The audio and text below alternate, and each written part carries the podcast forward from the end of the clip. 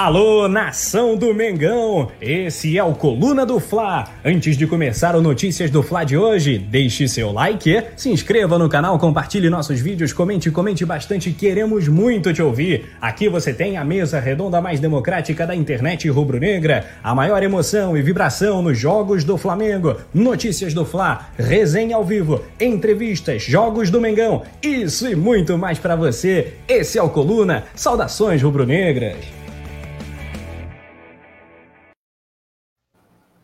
É isso, rapaziada. Tamo ao vivo. Mais um resenha, notícias barra resenha começando. 7 e meia hoje, porque todo mundo sabe como é notícias pré-jogo. A gente começa um pouco mais próximo do resenha. Daqui a pouco tem Poeta Túlio, Paulinha, o Rafa. Mas quem tá comigo agora é ela, Letícia Marques. Sempre um prazer, minha dupla. Seu, suas considerações iniciais para mais um programa que a gente está iniciando aqui. Olha, João, tô ficando até mal acostumada, tá pintando aqui vá a semana inteira já no Notícias. É sempre um prazer estar aqui com você, repercutir bastante as últimas informações do Flamengo, principalmente nesse pré-jogo, né? Com, essa, com a volta do elenco principal, que a gente vai tratar bastante também. O Flamengo acabou de divulgar os relacionados, nós vamos trazer tudo em primeira mão para vocês e mais as outras notícias que saiu do Flamengo ao, ao longo do dia, né, João? Pois é, a gente vai falar de tudo, mas antes eu quero dar um, um giro aqui na rapaziada do chat. O Abel Bueno tá por aqui, desalentado. Fabiano Oliveira perguntando se jogar hoje. Não, o jogo é amanhã. Hoje é o nosso pré-jogo aqui do Coluna, como todo mundo sabe, notícias, o resenha, muito debate, a gente vai falar sobre tudo. O Anderson Florencio está por aqui, Antônio Leal, um cara aqui que já tomou um vácuo da produção antes mesmo de a gente dar um boa noite inicial. Aline Queiroz pedindo salve dela, Rodileno, Nayon também o Rogério Marques, que não pode faltar, senão a gente toma esporro. Mas vamos dar um giro, né, Letícia, na, na, na no que a gente tem para falar. Tem o jogo de amanhã, tem previsão, e a gente vai começar a falar hoje sobre a Supercopa do Brasil. O elenco volta contra o Bangu, mas visando uma preparação, e o Rubro Negro pode ter até quatro desfalques para a final contra o Palmeiras. Goiás aposta em boa relação com o Flamengo e sonha com o empréstimo de Lázaro e Rodrigo Muniz. Camisa 10 do Grêmio, o meia Jean-Pierre não está mais nos planos de Renato Gaúcho e alguns torcedores do Flamengo pediram a contratação do meia nas redes sociais. Pelas redes sociais, torcedores do Flamengo pediram a contratação de Matias Vargas. Após vender, fazer boas vendas né, de joias da base, o Flamengo dá uma vacilada com o Natan, isso também porque o zagueiro já está na mira do Barcelona, segundo jornais espanhóis. Flamengo lucra oito vezes mais com a venda de Pablo Mari ao Arsenal e os valores estão perto de serem oficializados pelo rubro-negro. E amanhã tem Flamengo e Bangu. O rubro-negro já divulgou a lista de relacionados, a gente vai trazer para todo mundo, ou seja, acompanha com a gente aqui, vocês não perdem nada. Mas para começar do jeito certo, produção, solta a vinheta.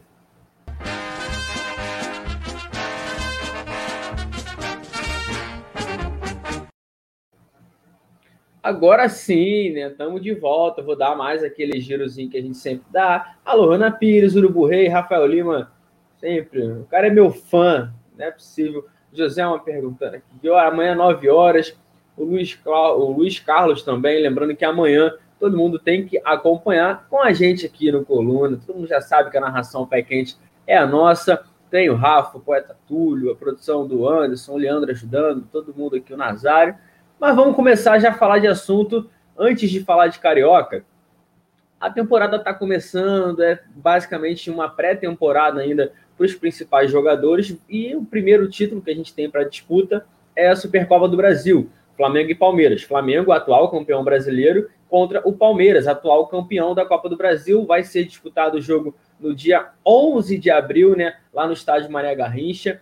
E assim, março está acabando, amanhã é o último dia, a gente vai trazendo algumas, algumas situações do, do, do, Flamengo, porque é aquilo. O departamento médico, apesar de ser um início de temporada, tem algumas preocupações. E como a produção coloca na tela para gente, o Flamengo pode ter até quatro desfalques importantes na semifinal, na final, né, contra o, o Palmeiras. São eles Thiago Maia, Rodrigo Caio, Pedro e o Mateuzinho. Isso a gente considerando, vou até bater na madeira aqui, como a gente sempre brinca, que a gente não vai perder nenhum outro jogador. Mas assim, Pedro está com uma lesão muscular, Mateuzinho também. Os dois voltaram no Campeonato Carioca, acabaram se lesionando, sentiram. O Pedro contra o Rezende, contra o, o, o Rezende, teve a situação do, do Mateuzinho no último jogo. E o Rodrigo Caio está se recuperando, fazendo um trabalho mais forte para aguentar a temporada inteira, enquanto o Thiago Maia ainda treina muito separado, está fazendo fisioterapia por conta da operação. Letícia, e aí, como é que você analisa? A gente não quer perder mais ninguém, e se não voltarem pelo menos esses quatro jogadores, já são desfalques muito importantes que pode, poderiam, no caso, podem ajudar o Flamengo na final, né? João, com exceção do Thiago Maia, que eu acho que a gente já está um pouco mais habituado né, com esse desfalque, mas não deixa de ser, né? A gente tem sempre que pontuar. Eu acho que o Rodrigo Caio é quem mais faz diferença aí, se não puder realmente ir a campo. Lembrando que dentre esses três, né, que é o Rodrigo Caio, o Mateuzinho e o Pedro, o Rodrigo Caio é quem está mais tempo no departamento médico, então pode ser que até lá ele já esteja recuperado. O Mateuzinho, é, a matéria até traz que, de acordo com a apuração do Venê, a lesão é de grau 1 para grau 2, o que resultaria em mais ou menos uns 10 dias de recuperação. Então, assim, 10 dias dá certinho para a final da, da Supercopa do Brasil, que aconteceria 12 dias. Então, assim, ele teria dois dias apenas de treinamento, não sei como será. Isso a gente levando em conta que seja realmente 10 dias de recuperação, né? Então, a gente tem que trabalhar nas hipóteses, porque o Flamengo não conversa, o Flamengo não informa os prazos de retorno dos atletas, então fica um pouco complicado. A gente vai tentando descobrir, vai tentando ligar uma coisa com a outra, mas oficialmente o Flamengo não trata sobre prazos, então a gente vai indo na, na especulação. E também tem o Pedro, que já ficou fora dessa última partida do Flamengo, então precisaria também de uma recuperação rápida. Ao todo, o Flamengo tem somente 12 dias até entrar em campo nessa partida contra o Palmeiras, então seria um tempo recorde para recuperar três jogadores. Eu acredito, João, ó, vamos fazer um palpite aqui. Eu acho que o Rodrigo Caio vai estar à disposição. Já é um cara que está trabalhando há algum tempo, já está no processo de transição, já está trabalhando um pouco com bola ao lado do fisioterapeuta. Então, assim, pode ser que provavelmente já esteja entrando nos, nas atividades coletivas dentro nos próximos dias, é o que a gente torce, e aí estaria à disposição contra o Palmeiras. Eu acho que o Rodrigo Caio, para mim, é quem mais faz falta. O Pedro, a gente olha assim, tem o Gabigol, tem o Rodrigo Muniz que está dando conta do recado. Claro que a gente gostaria de ter o Pedro, mas assim, eu acho que hoje quem faz falta no elenco do Flamengo, que a gente precisa, é do Rodrigo Caio, por ele ser uma referência ali no sistema defensivo. Mas vou te deixar na fogueira, João Pedro, que você gosta. Então, assim, me conta. Se você pudesse escolher um para voltar, quem você escolheria? Ah, Rodrigo Caio. Sem dúvidas, eu vou. É, é um setor onde a gente precisa dele, na minha opinião, o melhor zagueiro do Brasil. Como você falou, ah, o Pedro faz falta, faz. Só que a gente, na posição, tem um Gabigol. Ou seja, a gente está bem servido, tem o próprio Rodrigo Muniz, que a gente vai falar daqui a pouco, mas eu iria né, nesse retorno do, do Rodrigo Caio. Vou dar um giro aqui é, mais no chat. Antes de dar esse giro, a gente vai continuar nas notícias. Pedir para todo mundo se inscrever no canal, ativa o sininho aí, é, bota para receber todas as notificações. Curte esse vídeo, essa live está só começando. A gente vai trazer tudo sobre o Flamengo. Tem Flamengo e Bangu, muita coisa sobre o mais querido. Então é importante que você dê essa moral. Compartilha também nos grupos de WhatsApp do, do Flamengo. Todo mundo tem, não tem como a gente ficar lá na resenha, é, debatendo. O Vicente Flávio estava falando aqui, reclamando que eu estava falando que era final da Supercopa, que o Rafa Penedo não gosta. É, Rafa, é final, final é final, não tem jeito. É igual a final da Libertadores, pô, não tem.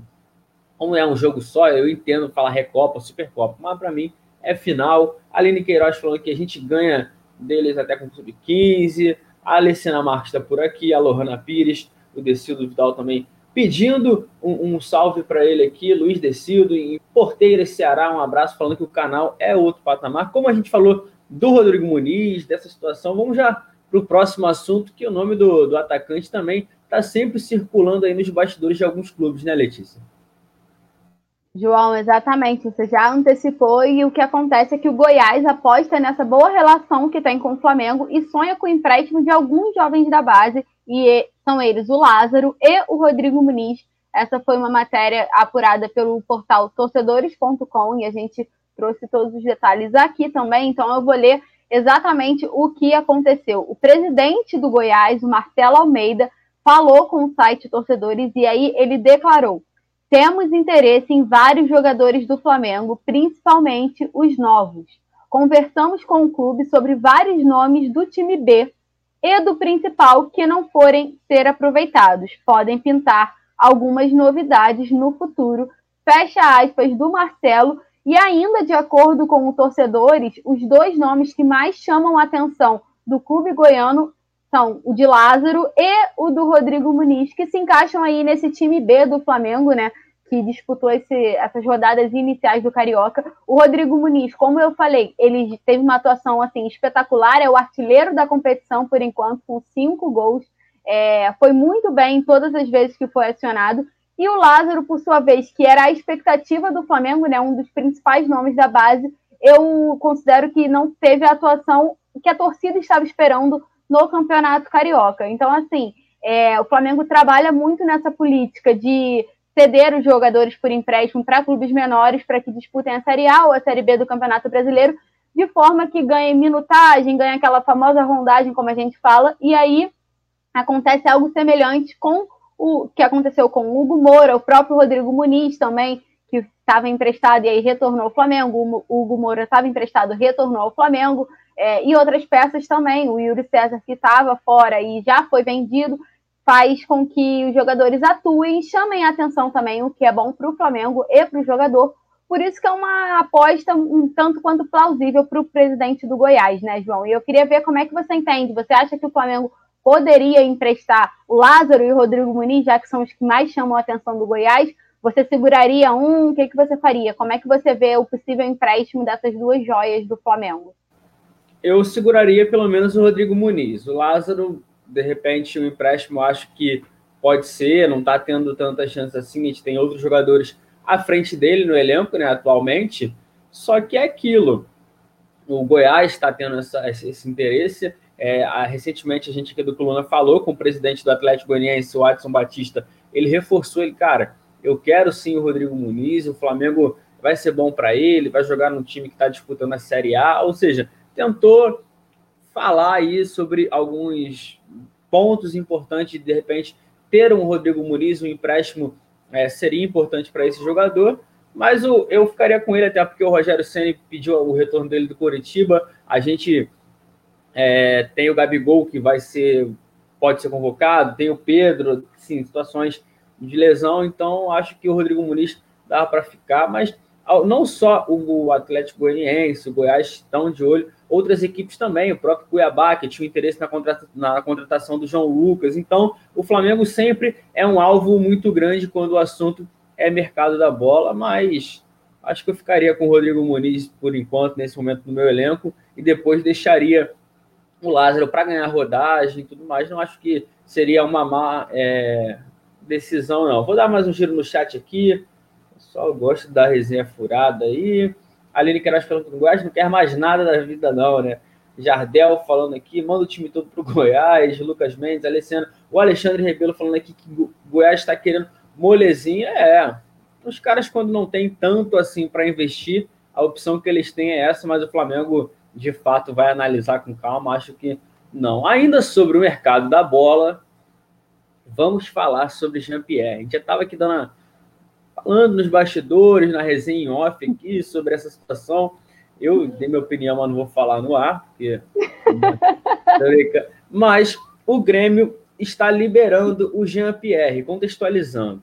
Na final da Copa do Brasil, o pai do jogador, né, do camisa 10 do Grêmio, deu tipo assim uma cornetada gigantesca no Renato Gaúcho, dizendo que ele estava prejudicando o time, mas não com a palavra prejudicando, usando aquele palavrão que eu não vou repetir aqui. Aí gerou todo um mal-estar, né? Por isso o Renato, a gente sabe também como é que é o jeito dele e tudo mais. O Grêmio decidiu liberar o Jean-Pierre. Alguns torcedores das redes sociais até pediram a contratação do Meia, não foi todo mundo, mas tinha um outro ele estava querendo.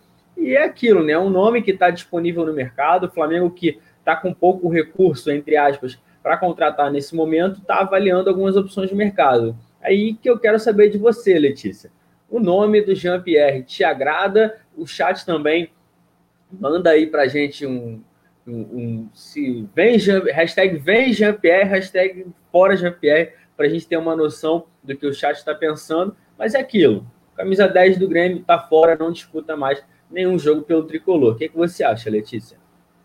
Precisa não, né, João? Acho que está bem servido já o Flamengo. É, e ainda mais que é um jogador que a gente sabe que tem esse problema de bastidor, né? Porque, como você disse, está sendo afastado do Grêmio praticamente por um, pro, um problema que foi feito pelo pai, um atrito com o Renato Gaúcho. Apesar do Renato Gaúcho ter todo essa essa situação. Ó, meu pai, João, meu pai acabou de dar um esporro, acabou de mandar assim, agrada sim, eu queria. Ele acabou de escrever no grupo da família aqui, ó. Xandão falou que quer, vai Vamos comentar no chat daqui a pouco, então, ó, quem sou eu para discordar, né? Ele vai brigar comigo, mas acho que não precisa não. O salário dele não deve ser tão, tão baixo assim para o Flamengo arcar também. E no momento que a gente está, acho que os gastos precisam ser um pouco mais controlados. João, como é que tá o chat? Alguém já falou sim ou não? Ó, fora é, Jean-Pierre. Tem, tem, a maioria aqui tá, tá fora Jean-Pierre. O Xandão falou que é uma boa, de repente, para compor elenco, mas o Ítalo José disse que não é uma boa. O Doug Barbosa, que é membro do nosso clube de membros, um abraço para ele, tá falando que é um Vitinho 2.0. A Rosana Ribeiro Marques chegou por aqui, mandou o boa noite dela, um salve para ela também. Mas quem? Ó, o João RN falou que para estar tá sendo liberado é. Ô, João, o Rafael Lima tá pedindo para falar o que você disse sobre o Jean-Pierre em off. Eu não vou falar, não. É, eu, eu, eu não acho uma boa.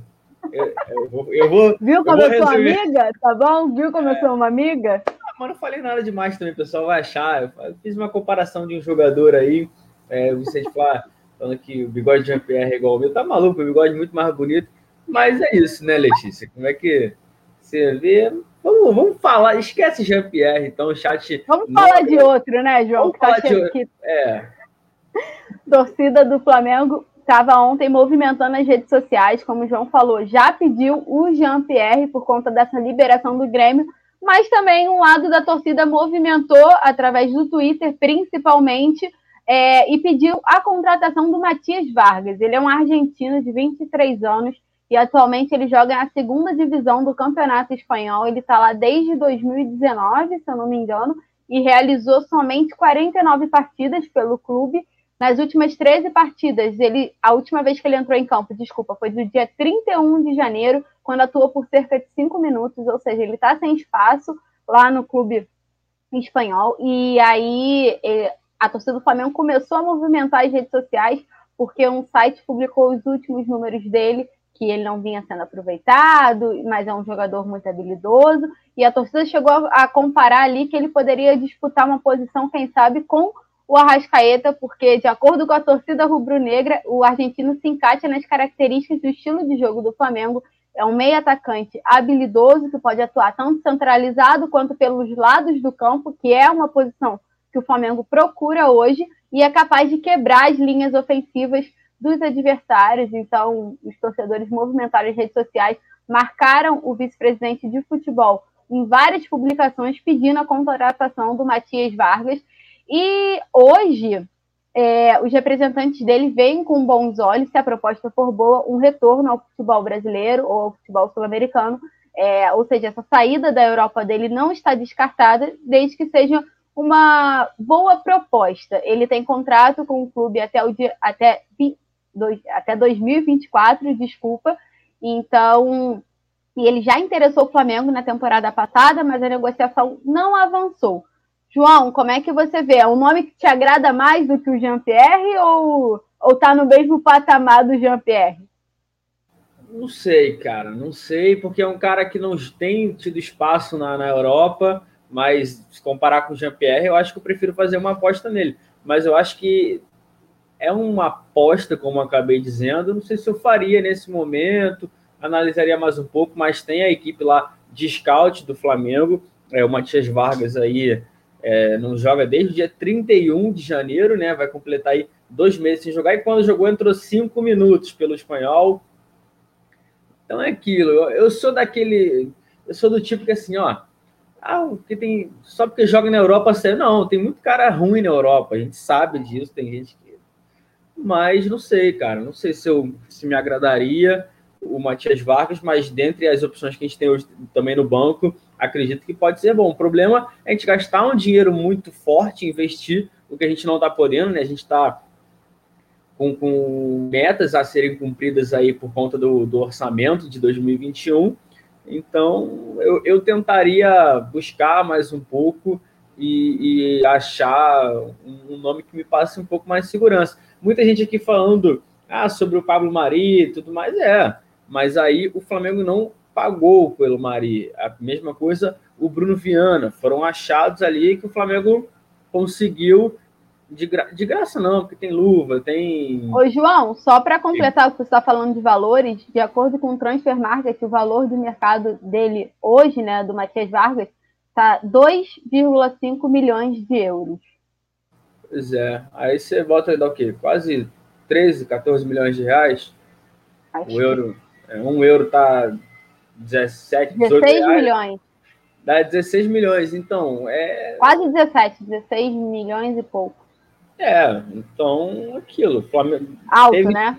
É, teve o dinheiro do Natan, tudo, mas é aquilo. O Flamengo tá tendo que vender jogador para alcançar metas. Então, não sei se desembolsar essa quantia nesse momento seria o ideal e se a gente estaria sim, seguindo a lógica do Flamengo, né? E de fato, já que a gente falou do, dos zagueiros, do Natan, vou falar uma notícia do zagueiro que era do Flamengo, né? Hoje ainda é, mas o, o Bragantino fez um empréstimo onde ele vai ter uma obrigação de compra no fim, o negócio pode render até 27 milhões de reais é, para o Flamengo, mas se a gente pegar as últimas contratações do Flamengo, os últimos negócios, principalmente de garotos da base, a gente pode ver que o Flamengo, entre aspas, ficou devendo, né? A gente pode ver aí as vendas de Vinícius Júnior, Lucas Paquetá, o Léo Duarte, o Felipe Vizeu, o Renier, até o Jean Lucas, né? E nisso foram mais de 600 milhões de reais em venda. Tudo bem que a venda do Vinícius Júnior não é uma venda que vai acontecer sempre, mas se a gente pegar um exemplo que eu sempre dava aqui, era a venda do Léo Duarte para o Milan. Como é que você vê essa situação? Já tem gente falando aí que o, o Nathan, o Barcelona está de olho no Natan, né?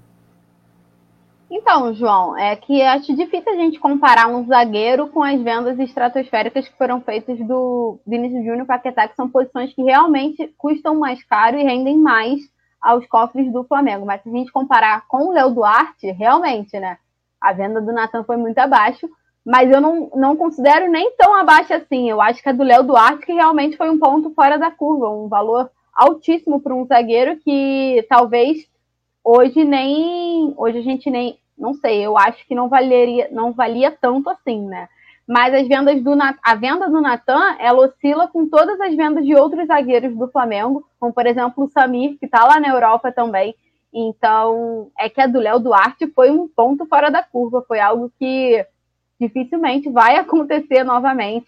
Mas eu considero boa essa negociação com o Natan, já falei aqui diversas vezes, o chat já discordou, mas assim, render 27 milhões no momento que a gente está na pandemia é, é, algo que o Flamengo não poderia deixar passar, porque o Natan não teria oportunidade nesse elenco principal. Isso independe se eu acho que ele deveria ter, se o João acha que ele deveria ter, ou se a torcida queria que o Natan tivesse mais chance. O que a gente sabe, por tudo que vinha acontecendo, era que o Natan não teria tantas oportunidades no elenco do Rogério Senna. Então, assim, ele acabaria, acabaria sendo desvalorizado ao longo desse 2021. Então, assim, uma venda dele no fim do ano seria por um valor até mais baixo do que ele foi vendido agora, que ele estava valorizado. Então, se a gente pensar por esse ponto, por esse lado, acho que o Flamengo acertou nessa negociação. E, João, assim, já para a gente aproveitar e manter essa linha de zagueiro, que por um outro lado foi vendido muito bem, tem o Pablo, né? Aquele nome que a gente fala e fica com saudades, o Flamengo vai lucrar oito vezes mais com a venda do Pablo ao Arsenal e os valores estão perto de serem oficializados pelo rubro-negro, né? Eu vou trazer aqui direitinho. É, na época, o Flamengo, em 2019, né, pagou 1,2 milhões de euros pela contratação do Pablo.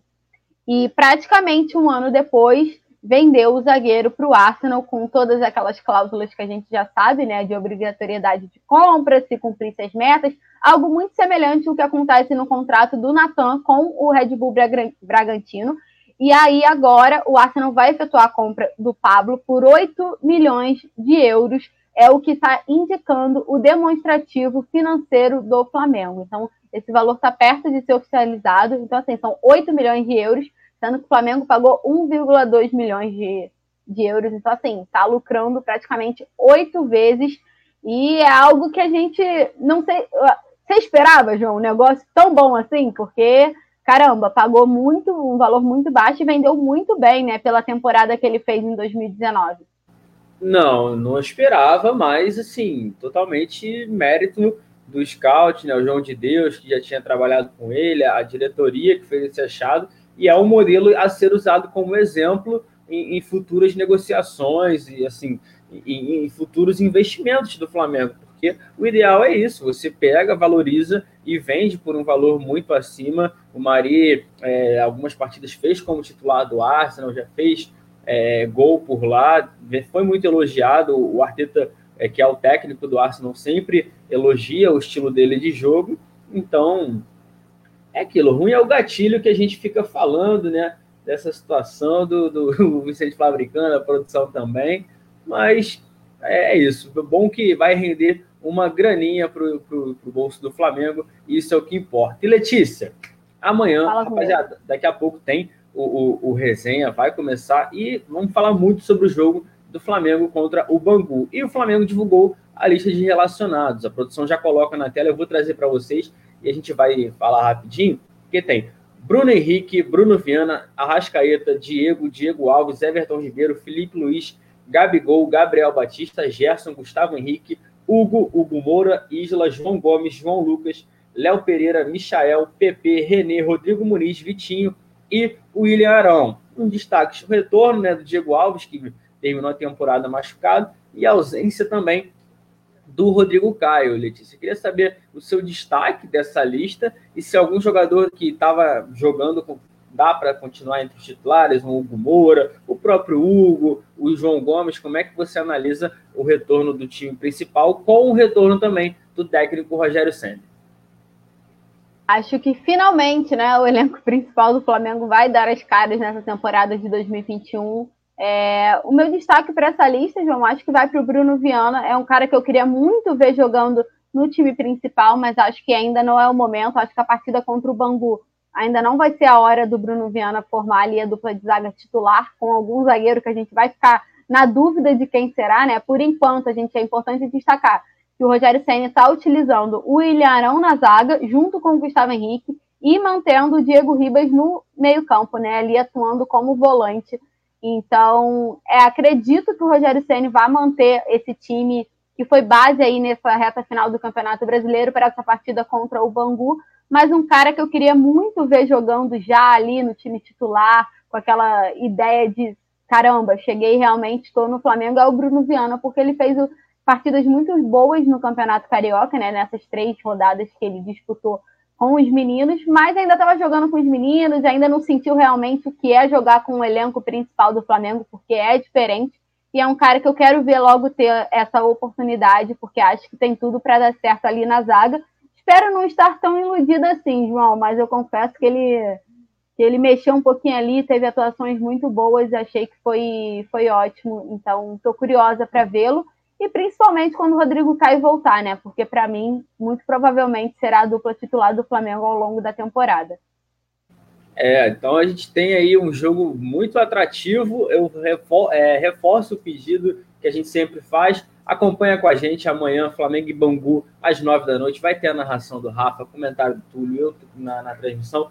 Todo mundo trazendo o máximo dessa partida. É, todo mundo curioso, assim como a Letícia, eu acho também que o Bruno Viana jogando com os titulares vai ser importante. A gente tem que ver se o Arão continua como zagueiro, se o Léo Pereira ganhou uma moral, o Gustavo Henrique terminou como titular. Ou seja, a temporada agora parece de fato estar começando. É uma preparação também para o jogo da Supercopa do Brasil. Não vou falar que é final da Supercopa do Brasil, porque o Rafa fica bolado, o Vicente Flá vai acabar me caguetando, mas é isso. E falando em Rafa, é aquilo. 8 horas, todo mundo sabe, é hora do resenha. Sem mais delongas, rapaziada, é com vocês. Eu vou pro chat e o papo continua.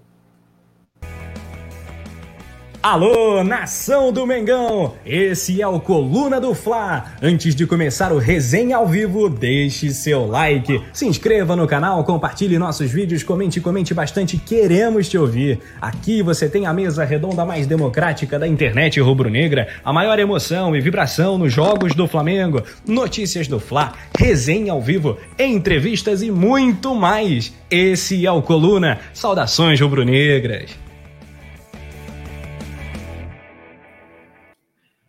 Saudações rubro-negras! Salve galera, chegando nessa terça-feira para resenhar com a nação. Pré-jogo, pré-Flamengo e Bangu, o bicho vai pegar. É isso então, ouça o que o rapaz que estava falando agora falou, deixe o seu like, se inscreva no Coluna do Fla. Vamos saudar a Paulinha Matos, né? A Shakira é a Paulinha colombiana e não o contrário, tá? que fique bem claro isso. E o poeta Túlio Rodrigues, meu ídolo, também está na mesa. Quem será que vai cantar hoje? Quem será que vai cantar hoje?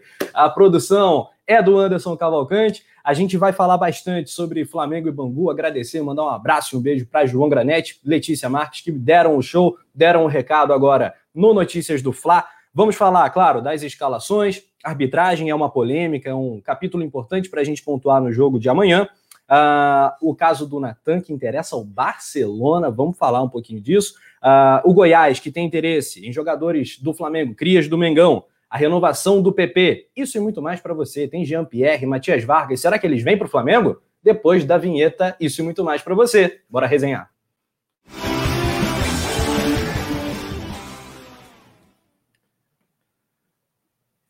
Valeu, valeu, galera. A galera tá chegando, né? Não existe final da Supercopa do Brasil, Vicente Flá. É Supercopa do Brasil. É um jogo só. Não tem semifinal, é, Vladimir de Castro Silveira, a Márcia Oliveira, audiência feminina hoje está tomando conta. Leciana Marques, um abraço para ela também. Arroba Soy Leciana, né? Que tem arroba Soy Letícia, arroba Soy Leciana, dando um salve para gente. Vladimir Castro, Urubu Rei, Wilton F, Johar Bete, tá falando que Fluminense Vasco, jogo de logo mais após o resenha, é castigo para os filhos. É, isso aí é duro de ver, parceiro. É, a galera toda participando, comentando. Mande a sua pergunta para os nossos comentaristas. Vou saudar inicialmente a Paula Matos, já puxando o primeiro tema, Paulinha, que é a arbitragem para Flamengo e Bangu. Quero saber a tua expectativa do jogo e que você comente também um pouquinho sobre o nosso bravíssimo Graziano Maciel Rocha, né, que no início do mês Uh, ele foi afastado pela Federação do Rio após alguns erros bem bizarros, erros crassos, como diria o Fabrício Kika, no jogo em que o Fluminense perdeu para o Rezende. Esse árbitro, esse competente árbitro, entre aspas, apitará Flamengo e Bangu. Sua expectativa para o jogo do Raulino? Fala, Paulinha. Oi, Rafa, Túlio, produção, boa noite a todos. É... A minha expectativa é a melhor possível, né? A gente que provavelmente vai ter o retorno do time principal. Então a gente espera. É claro que eles ainda fora de ritmo, mas um bom jogo, né? Por termos de volta vários craques. E complicado, né? A gente fala de arbitragem. Eu não gosto muito de ficar falando de arbitragem antes da hora, não, porque parece que a gente está dando uma não sei, talvez uma zicada, mas assim, é, ele já havia sido suspenso, né? Como você falou, foi punido aí, ficou umas rodadas na geladeira, depois de erros bem bizarros. E eu espero que a gente não precise tratar esse tema no pós-jogo, né? Que seja um jogo tranquilo, porque quando a arbitragem virar pauta é porque interferiu diretamente no andamento da partida e muito possivelmente no, no resultado, né? Então, eu espero que esse tempinho na geladeira tenha sido é, suficiente, né? Digamos assim, para ele rever alguns conceitos, né? Rever suas atuações. É, acho que a autocrítica é muito importante nesse caso.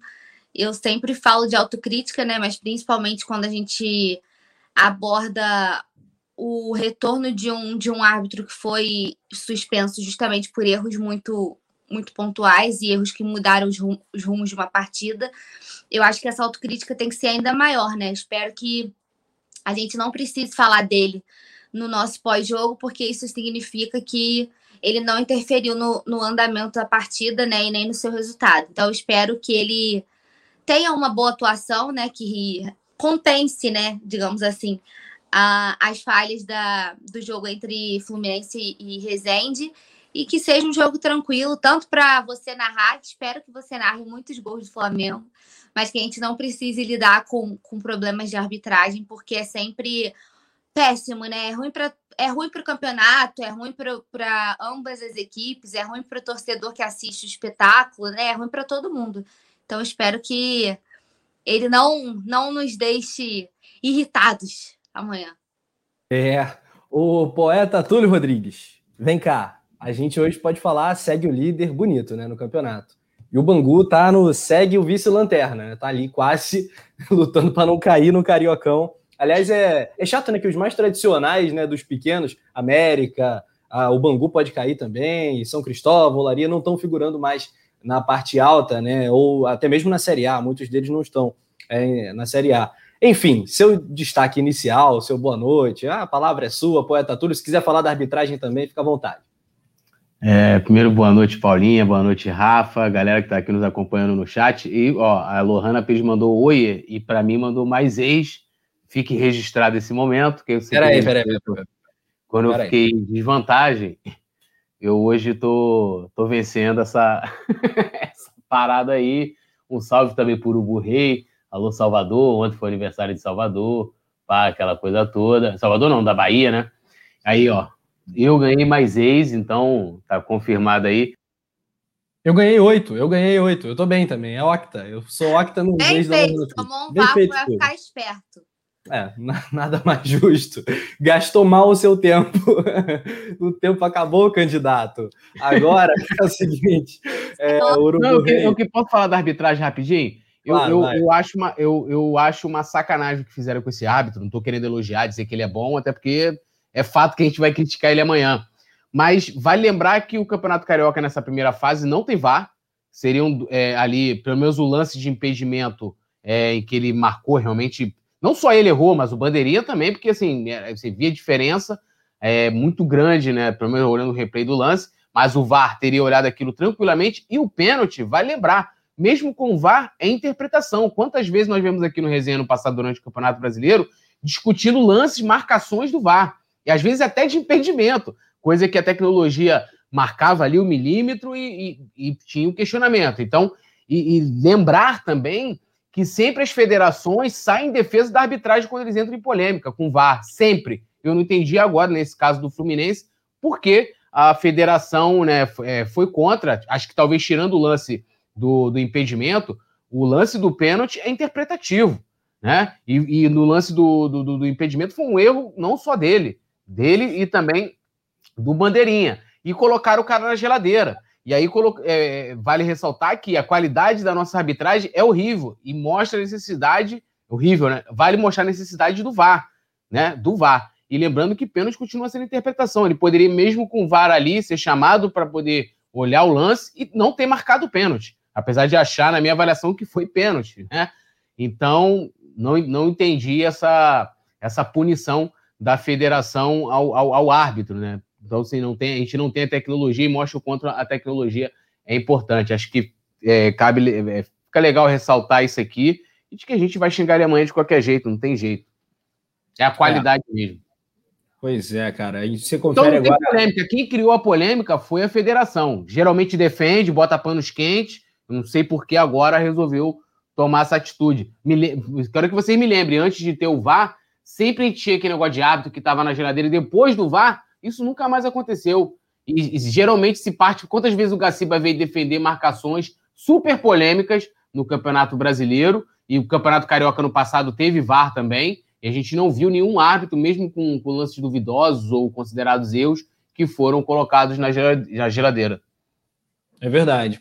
A galera confere na tela a classificação do Campeonato Carioca. É, dá nem para ver o Bangu, né? O Bangu é o 11 colocado, no, com 12 disputando. Mengão aí com 13 pontos em 6 jogos.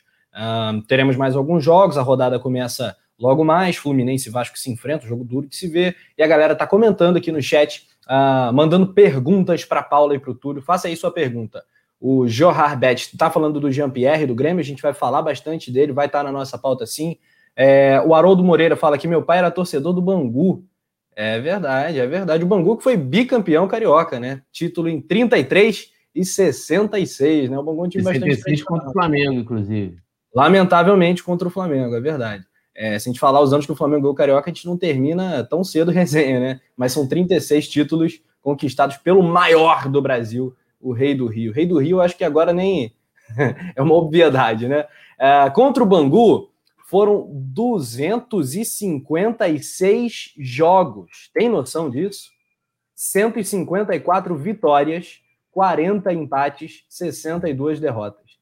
O saldo de vitórias, Paula, é de 92 vitórias a mais.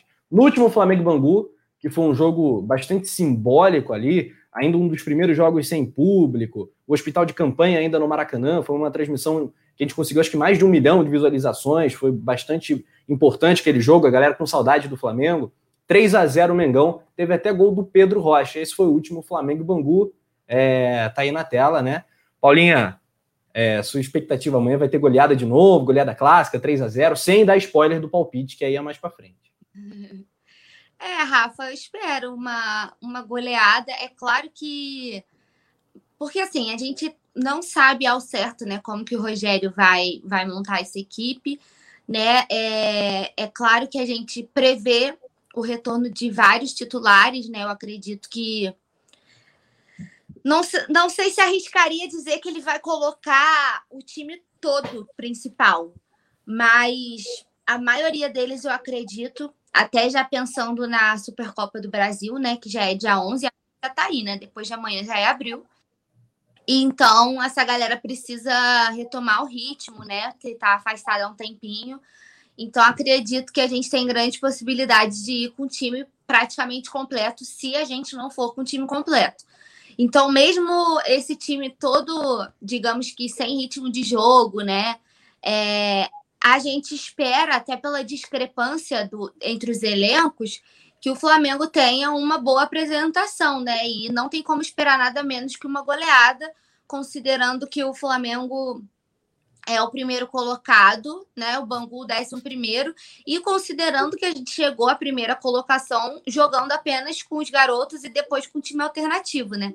Tendo o time principal, acho que a expectativa aumenta ainda mais. Então, não consigo ver um jogo que não se desenhe para o favoritismo conciso do Flamengo, né? Uma vitória consistente. Eu acho que é o que todo mundo espera, independente uh, de como eu estou dizendo, a gente ter que levar em consideração que o time não joga há algum tempo, né? Foram só aí 15, quase um, um mês, um pouquinho, né? Que foram 15 dias de férias, tem umas duas semanas treinando, então vamos botar aí um mêsinho, né? Mais ou menos, sem entrar em campo. Mas é, o povo tá te zoando falando de final da Supercopa. Eu tô me concentrando para não falar a palavra final, mas o povo tá ali zoando e não tá tendo, mas não vou falar. Então, eu acho que a expectativa é sempre a melhor, né? Até pelo momento das duas equipes, pela discrepância, mais uma vez, do elenco. Acho que não tem como a gente esperar nada menos do que uma goleada, né? Pelo menos a gente repetiu o placar do último confronto. Acho que já tá de bom tamanho. Muito bom, mais, Paula. Como é que é? Mas se for mais, melhor ainda. Claro, melhor ainda. Ah, muitos comentários legais. É, produção, se já tiver relacionados, pode jogar na tela. E eu vou fazer uma pergunta agora meio difícil. Mas, Túlio, na lata, seu jogador preferido do elenco atual do Flamengo? Na lata. Ah, o, Gabi, o Gabigol.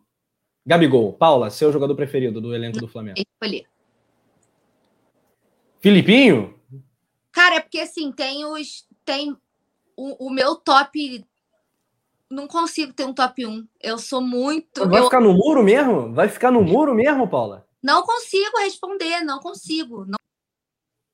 Tomou. Tomou. Hoje é dia de vapo vapo, meus amigos. Hoje é dia de, hoje é dia de vapo, bebê. Qualquer hora eu tomo também. É... Produção, vale, sem paciência, sem brincadeirinha. Demais, cara. E o seu é Ó, é qual, Rafa? Responde também. Você bota aqui né, no, no, fogo. Qual é o seu jogador preferido? Rafaz Caeta. Meu jogador preferido chama-se Rafaz Caeta. É o, homem, o homem está. de Rafaz Caeta. Jordiano de Rafaz Caeta. O homem está voando. Fez uma temporada muito legal na, em 2020, 2019 nem se fala, né? E vocês sabiam que ele está apenas a dois gols de chegar a 100 na carreira? Então ele está de volta. Amanhã podemos ter aí a Rasca, um, né? Foi o terceiro aí na lista de relacionados que a gente vai ler para a galera. E ele está pertinho dessa marca. É, ele tinha 0,48 gols por partida. Depois que ele chegou ao Flamengo, ele atingiu a marca de 0,62 pelo Mengão. 101 jogos, 30 gols, 33 assistências. O homem tá voando, promete para a temporada de 2021. Espero que a Rascaeta seja protagonista, né? Porque tímido ele não é, né, Paula? Nem um pouco. Então, ele tá soltinho. Tá Oi? soltinho. O homem tá soltinho. Soltinho que nem arroz, né? É. Se encontrou aqui no Flamengo. Eu fico, eu fico vendo eles divulgaram esses dias o Média Day, né? com a, com a nova camisa. Gente, o Arrascaeta é de... Não tem como não ser Arrascaete. É isso que eu tô falando. Não dá para escolher, cara. Eu sou muito Arrascaete. Demais. Meu filho vai se chamar Georgia. Estou, está avisado. Então, ele é seu preferido também. Aí. Meu, meu filho vai se chamar Georgia. Já tá decidido já. É, Georgia, Georgia Matos. Georgia Matos. É. isso. Sensacional. Olha só, temos a lista. Tulhão, Quer mandar bala pra gente? Vambora aí, ó. Bruno Henrique, Bruno Viana, Arrascaeta, Diego, Diego Alves, Everton Ribeiro, Felipe Luiz, Gabigol, Gabriel Batista, Gerson, Gustavo Henrique, Hugo, Hugo Moura, Isla, João Gomes, João Lucas, Léo Pereira, Michael, PP, Renê, Rodrigo Muniz, Vitinho e o Ilharão, tá? O bom do Ramon não tá no relacionado é que ele não cortaria o PP e o Renê, entendeu? Porque vinha PP. Quase PP neném, né? É, PP, Ramon e Renê. Dá até para fazer um trio sertanejo. Agora, PP e Renê casou o negócio. Técnico Roge... Rogênio. Técnico é o Rogênio. É, então vamos lá, de novidade. Rapidinho, Rafa, a galera tá aqui, todo mundo comentando. O Vicente Flá falou aqui, ó, trazendo uma curiosidade, que faltam três jogos antes da final da Supercopa. E o Rafael Lima falou que tá ansioso para sua narração. Ó, final da Supercopa do Brasil com Rafa Penido. Não, eu não vou narrar esse jogo, eu vou narrar a Supercopa do Brasil, tá? Não tem final da Supercopa, não, bicho. Ó, de novidade. Então, coloque no dia final, Supercopa do Brasil. Por favor, produção, por favor. grande, grande final, né, cara? Finalíssima isso, né? o, Bruno, o Bruno Henrique, Arrascaeta, Diego, Diego Alves, Everton Ribeiro, Felipe, Gabi, todo estreante. Quem mais? Gerson, o ah, Isla. Não, gente, o Gabi jogou o último. Ah, é? Desculpa, Paulinho, viajei. O Gabigol é verdade. É, jogou o último, bem lembrado. Isla, o. Ah, Aí, ah mulher! Vocês estão me quebrando. Vocês estão me quebrando. E o Arão, né? Chega. Tira isso da tela, professor, pelo amor de Deus. É, vai ser emocionante essa final aí, né, cara? É... Português mandou um abraço, né, cara? O, Túlio, além do Arrascaeta, quem também promete para a temporada é o Diego. Ontem a gente falou bastante, inclusive a Paulinha cantou uma música que fala de Diego, né? Dieguete pra caramba ela. É, ele prometeu o melhor rendimento do Flamengo após um período de treinos, né? E ainda apontou alguns ajustes necessários na equipe do Flamengo. Isso que é um capitão, né? Vamos abrir aspas aí para o Diego Ribas, que completara 36 anos agora no, no início do ano. É, o Flamengo é sempre isso, mesmo conquistando o título, tem essa cobrança de melhorar alguma coisa. E nós entendemos isso, nós jogadores, né? Temos que lidar, mesmo sabendo que o objetivo do título foi alcançado. Mas nós entendemos essa cobrança e queremos extrair o melhor de todos aqui dentro. Nesses dias de treinamento, aproveitamos para isso também. Tenho certeza que vai servir para fazer os ajustes necessários. Túlio, quais seriam os ajustes necessários para o Flamengo versão 2021? Aí você que também é o Túlio Ribas, complementando o seu quase irmão gêmeo, Diego Ribas. Olha, é, Rafa, eu acho que a gente tem algumas questões, os probleminhas no sistema defensivo, é, a, as finalizações, né, que o Flamengo, assim, até o time alternativo também demonstrou muito isso, né, cria, cria, cria, cria, mas não consegue é, converter em gols, né, as oportunidades durante a, a, a partida. Então, acho que isso são coisas que o Flamengo precisa melhorar né? É, a gente viu, eu lembro, não vou lembrar agora qual foi a, o jogo em que o Arão estava jogando na zaga, por exemplo, e tomou uma bola nas costas. Lógico, né? Não é o cacoete dele, não é o zagueiro zagueiro, mas são coisas que o, o Ceni vai ter oportunidade agora de resolver, né? Aqueles gols também, né? Que às vezes o Isla, até o próprio Felipe Luiz já falhou de não estar tá fechando corretamente ali o seu, o seu lado, né? De, de campo. é, esse tipo de coisa que o Flamengo precisa acertar, né? Nem aprimorar, é acertar. O que precisa aprimorar, aprimorar é justamente essa questão ofensiva. E, e o fato também de, deles, é, por exemplo, o momento agora que o Ceni está trabalhando no Flamengo é um outro momento diferente, né, do que quando ele chegou, que havia toda uma pressão. Essa pressão aumentou muito com a, com a eliminação da Libertadores e da Copa do Brasil. E hoje ele está começando um trabalho, né? Então é, hoje você já sabe mais ou menos como está funcionando também o futebol com, com, a, com, a, com, a, questão da pandemia, né? Antes você ainda tinha aquela, aquela dúvida, o Flamengo sofreu muito ali é, é, na, na, temporada, teve surto e tal. E isso pode fazer diferença dos caras estarem tendo um tempo agora também, sem jogos, né? Trabalhando é, tranquilamente. E esse início entra sem pressão até o dia 11. Dia 11 já, já começa, vamos dizer assim, a normalidade que é o Flamengo ter que vencer essa, essa final contra o Palmeiras. É, pra, até para poder né, é, ser bicampeão da, da, da, Supercopa do Brasil. Mas eu aponto esses dois fatores: a questão do sistema defensivo, e aí eu usei até o exemplo do Arão, mas eu não quero especificar, é, colocar em um jogador individualmente, né? Acho que é o sistema todo, e a questão financeira, a financeira, a ofensiva, o fato de perder muitos gols, criar muito, ter muita posse de bola, mas chegar lá na hora do vamos ver é, não converter em bola na rede. Legal, quero saber da Paula também, que, que ela acha que dá para melhorar para 21. É, alguns comentários, né? Isso aqui é democracia, né? A gente sabe que tem uma ala da torcida do Flamengo que detesta o Diego, né? É muito curioso isso. Eu não é tô bizarro, isso, não. Eu, não consigo entender, mano. É, eu não, não entendo. Eu falo pra você, não se não fosse as redes não. sociais, ó, se não fosse, rápido, desculpa, Rafa, se não fosse Diga. as redes sociais, o Diego seria amado.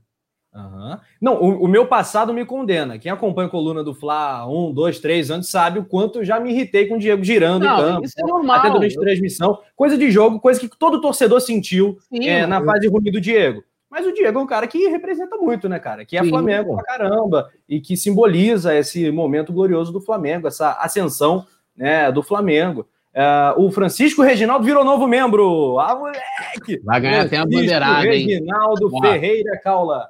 Rapaz, eu peguei minha bandeira? Deixa eu ver se você separei. Tá aqui também. A moleque. A moleque. Cadê a Urubuzela, Paula? Pra você não ficar de fora da festa, né, pô? Ó, Urubu... a Paula não tá. Cadê a. Tem que ter. Não sei se a Paula viu, mas a produção fez uma plaquinha, é, né? Pegando a tua placa como inspiração e ilustrou com o gol do Gabigol. Mostramos na transmissão. Tem a ilustração. Eu, é, eu, eu, tô, eu tô chateadíssimo com a produção. Tem que ver um copyright disso aí, Paulinha. Acho... Negócio. Se ferrou. Negócio moderno. créditos. Oi? Eu não ganhei meus créditos? Não, a gente comentou, pô. Claro que a gente deu seus créditos. Ele fez esse acréscimo com a ilustração do gol do Gabigol, Gabigol marcando um gol. A, a, a, é, deu a modernidade, a modernização na plaquinha, entendeu? Mas a gente falou do seu vosso nome durante a transmissão que é. foi inspirado em você, pô. Deixa que o Tim Paula vai pegar a produção depois, né? Vai dar um vapo-vapo nele, né? Os palquiros, os palquiros podem ficar tranquilos. É, prepare-se, produção. Os palquiros vem aí.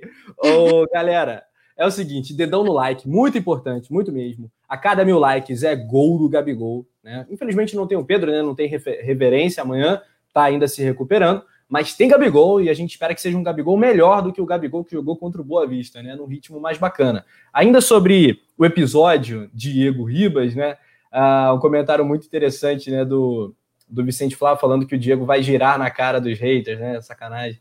O Vladimir de Castro fala que ele é um baita profissional, concordo, acho que é um baita profissional. Diego Batista, que é charado Ribas, fala: zaga tem que ser Bruno Viana e Rodrigo Caio. Olha só, falando aqui a zaga ideal dele. Ontem a gente comentou muito sobre isso, sobre a zaga do Fla. É... Que fase do Penida. É, Vicente, tô meio, tô meio doidão hoje. É, Marcos Vinícius também tá falando aqui. Tô achando que o Rogério Ceni não vai usar, aproveitar nenhum dos meninos que jogaram o início do Carioca. Infelizmente, o Rogério não gosta da base. E eu vi um comentário anterior, Paula, que fala é, que o Rogério não gosta dos meninos da base, exceto do PP. Então, ainda mais maldoso, né? Você concorda com isso? Você acha que o Rogério Ceni não vai utilizar tanta garotada da base? Pô, sacanagem. O João Gomes entrou bastante no final da temporada passada. Eu acho que o, o Ceni já tem os preferidos dele, assim. Eu acho que ele já fez essa peneira. Você pode ver aí pela, pela lista do, do relacionados. Hugo Moura, né? o João Gomes, que entrou bem no, no, no ano passado e vem, vem, jogando muito bem, merece, né? É, merece estar tá nessa, nessa lista e merece ter mais oportunidades. O PP e o Muniz. Pode ver que são sempre. Eu acho que desde que o Ceni chegou, né? Vale destacar aquele que pediu o retorno do, do Muniz, né? Pediu para renovar com o PP. Então eu acho que ele meio que já fez os escolhidos dele. Na real, eu queria, de coração, ver mais oportunidades para alguns nomes, né? Como a gente vem debatendo, de, vem debatendo aqui. É, eu creio que Ramon, é, o Noga, apesar de que agora a gente está cheio de zagueiro, né? Infelizmente, o Noga vai acabar ficando aí que vai ficar por último da lista mesmo, né? Porque agora chegou mais um, né? Que chegou o Bruno Viana, que chega com status de titular, né? E aí, o Flamengo não negociando ninguém, se ele já era o último da fila. Chegou mais um, coitado. Mas é um moleque que tem. Eu gosto de eu gosto muito da base, né? Eu, eu acho que toda oportunidade que a gente tem de exaltar a base, ela deve ser feita. E é, é óbvio que apontando todas as, as características, né? as particularidades, eles estão em formação, né? E a gente tem que levar isso em conta mas temos um futuro assim brilhante nas nossas categorias de base. E o Noga é um moleque desses, assim.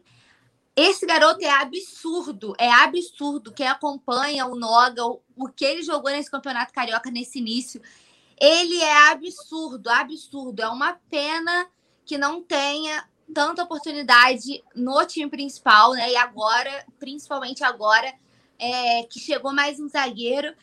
E seria um do tipo assim: se já foi chato ver o Natan indo embora, que também eu via com muito bons olhos, eu não quero nem pensar em ver o Noga indo embora, porque assim, eu quero.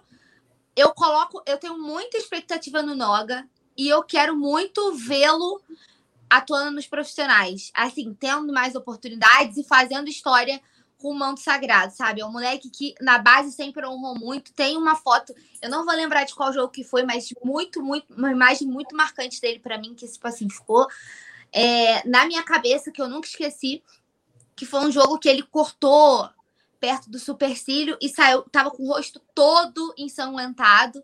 Mesmo assim, ele trocou rápido e voltou. E, e tem essa foto. Essa foto ela é muito ela é muito marcante para mim. Então, são moleques que eu acho que deveriam ter mais oportunidades, mas que eu também não vejo o Senna utilizando eles. Infelizmente, talvez por o Flamengo tenha um elenco muito qualificado e aí, pô, tu vai tirar quem? Eu entendo também que você vai tirar quem para colocar os meninos, né? Eu acho que isso deveria ser gradual, como eu venho falando, eles poderiam tranquilamente jogar o Campeonato Carioca até o final. Eu acho que já seria uma baita oportunidade. Mas também não é isso que vai acontecer, né? É, aqui o Daniel Martins fala que Gomes, Noga, Daniel Cabral e Ramon precisam de mais chances. Lembrando, né, vale sempre o adendo, né, Túlio, que Daniel Cabral e Lázaro têm apenas 18 anos. A gente tem que ir com calma, são talvez as joias mais esperadas, né? Uh, mas a gente tem que ir com calma com esses dois, porque eles são mais novos que a maioria da garotada que tem entrado, né? O PP, por exemplo, tem 23, né? O Hugo Moura tem 23 também. O Gomes ainda tem 20. Enfim, é, vamos com calma. Quero sua avaliação também, poeta. É, só antes aqui, o Marcelo Martins já fez aquela, aquela, aquele agrado para a produção para não ser gongado. Salve produção do Coluna do Fla. Produção show que de bola. Puxa saco, hein? Que... Gente, agora somos só eu e vocês. Vamos tocar esse programa aqui. Uh, vamos ver aqui os comentários enquanto eles não voltam. Marco Marcos Antônio Teles, pode começar a preparar as plaquinhas, porque amanhã tem gols Gabigol. As plaquinhas estão sempre on, meu amigo. Tá tudo aqui nos conformes para esse pré-jogo, camisa sorte, tudo certo. É, quem não, será a produção o deixou eu falar. Ah, desculpa, Paulo. Não, pode ler, rapaziada. Não, não nos calarão, poeta Túlio. Não nos calarão, poeta Túlio. Eu ia dizer que eu, eu, subscrevo o que o amigo Marcelo Martins escreveu, entendeu? Eu falo, pô, sou assino também. Olha o Yuri Reis jogando contra nós aí, Rafa. Aí, ó, deixa aí, só aí, a Não nos calarão. Eu e Túlio somos os bastião do Coluna, né? É. Falei, Não, pode deixar o poeta seguir, pô. Eu tava lendo os comentários aqui. É, não, acho que sobre a questão das oportunidades aos garotos, acho que o Senna ele tem definido um time, né? Até porque, pô, ah, tu vai tirar é, o Rodrigo Caio para botar o Noga, não vai acontecer isso. O que eu acho, até como a Paula falou nesse Campeonato Carioca, poderia você, de alguma forma, é, fazer com que você, você desse mais oportunidade justamente para observar. É, como ela falou, o Noga, o próprio Ramon, né, eu acho o Lázaro, que a galera queria uma expectativa muito grande, o próprio Daniel Cabral, mas como você falou, é molecada, é uma geração até anterior, né? Então eles vão ter essa oportunidade ainda no futuro. Isso não quer dizer que não tenham qualidade. Ver a galera. Pô, a galera era Lázaro e mais 10 quando iniciou o campeonato. Aí o Lázaro, pô, não foi tão bem, não sei o quê. O Thiaguinho até foi melhor do que ele. Eu queria observar mais o Thiaguinho, entendeu? Tipo, eu queria ver mais o Thiaguinho jogar, né? Então. E, e, te cortando rapidinho, ah. brilhou no. Tava brilhando no Brasileirão Sub-20, tava metendo gol Sim. todo jogo. Tá, ele tava muito bem, tava vindo uma fase muito boa. Sim, não, o moleque, é, assim, eu acho que o moleque é bom, que pode ser aproveitado de repente, ser uma opção para o profissional. E aí o Ceni, o problema das escolhas do Ceni, assim, eu acho que o João Gomes já não entra nesse, o João Gomes já faz parte do profissional, ele não entra, mas assim, ah, o João Gomes já é do profissional, assim como o Hugo é, também, assim, Hugo Souza no caso, o lógico, o Hugo Moura foi um pedido do Ceni, vai entrar ali, o PP a gente vai falar mais para frente aí e tal, que eu, assim, a gente deixa para comentar na hora do PP, mas eu gostaria de ver mais o Thiaguinho, o Noga e o Carioca seria essa oportunidade, né? Então, e aí, como eu tava pedindo só falando do Lázaro, galera, era Lázaro mais 10. Aí o Lázaro não foi bem. Oh, vende, é ruim. O Rafa falou 18 anos, mano. Calma, vamos, vamos com calma. Até o Thiaguinho, cara. O Thiaguinho também no primeiro jogo jogou nada. Nos dois primeiros partidos, sei lá, ele entrando, né? O Senna começou, o Senna, o Mauricinho começou a botar ele no decorrer das partidas que ele começou a entrar melhor, talvez foi ganhando confiança e tal e eu queria vê-lo jogar mais. Muito bem, poeta. Quero mandar um alô para uma galera fera que está sempre ligada aqui no Coluna do Fla, galera das lojas Nação Rubro-Negra amanhã. Televisões ligadas, conectadas no Coluna do Fla. Aliás, Túlio, teve, né, gente da melhor foi. qualidade acompanhando. A gente marcou o Tulhão, como é que foi? O Michel, Michel Elal, Michel Elal, para quem não sabe, ele é filho do Jorge Elal, parceirão é, e aí ele estava acompanhando, que tava, ele estava num bar, né, jantando e tal, e estava lá, Bar do Zeca, o nome, e estava lá a gente acompanhando pelo, a transmissão pelo Coluna do Fla, rapaz, vendo o que está Tava lá o pessoal comendo e a gente falando. É, nós somos outro patamar. Pô, outro patamar, meu amigo. Então é pessoal comendo e a gente falando. É Sim, tudo nosso nada deles. Um abraço aí pro Michel, tamo junto, meu amigo. Coisa boa. E agora no resenha vou mandar um abraço para a galera de Blumenau, que está sempre ligada no Coluna, lá no Norte Shopping, também no estado de Santa Catarina. Você que está aí do outro lado acompanhando Coluna, manda a tua cidade para a gente mandar aquele salve caprichado para você e para sua galera, né? E joga naquele grupo de WhatsApp, interage aí com todo mundo. Leandro Martins está no chat, né? Outro, outro produção, né? Aí, também é, gosta muito de Vapo Vapo, né? É outro, né? Também curte derrubar os amiguinhos, né? Um abraço para ele. Como é que é, Túlio? Aí, Leandro. É. é, ele está perguntando quem vai cantar hoje. A ver, acho que hoje é o dia do poeta Túlio, né? Se o rodízio estiver rodando legal. Uh, outros aqui. Vamos lá.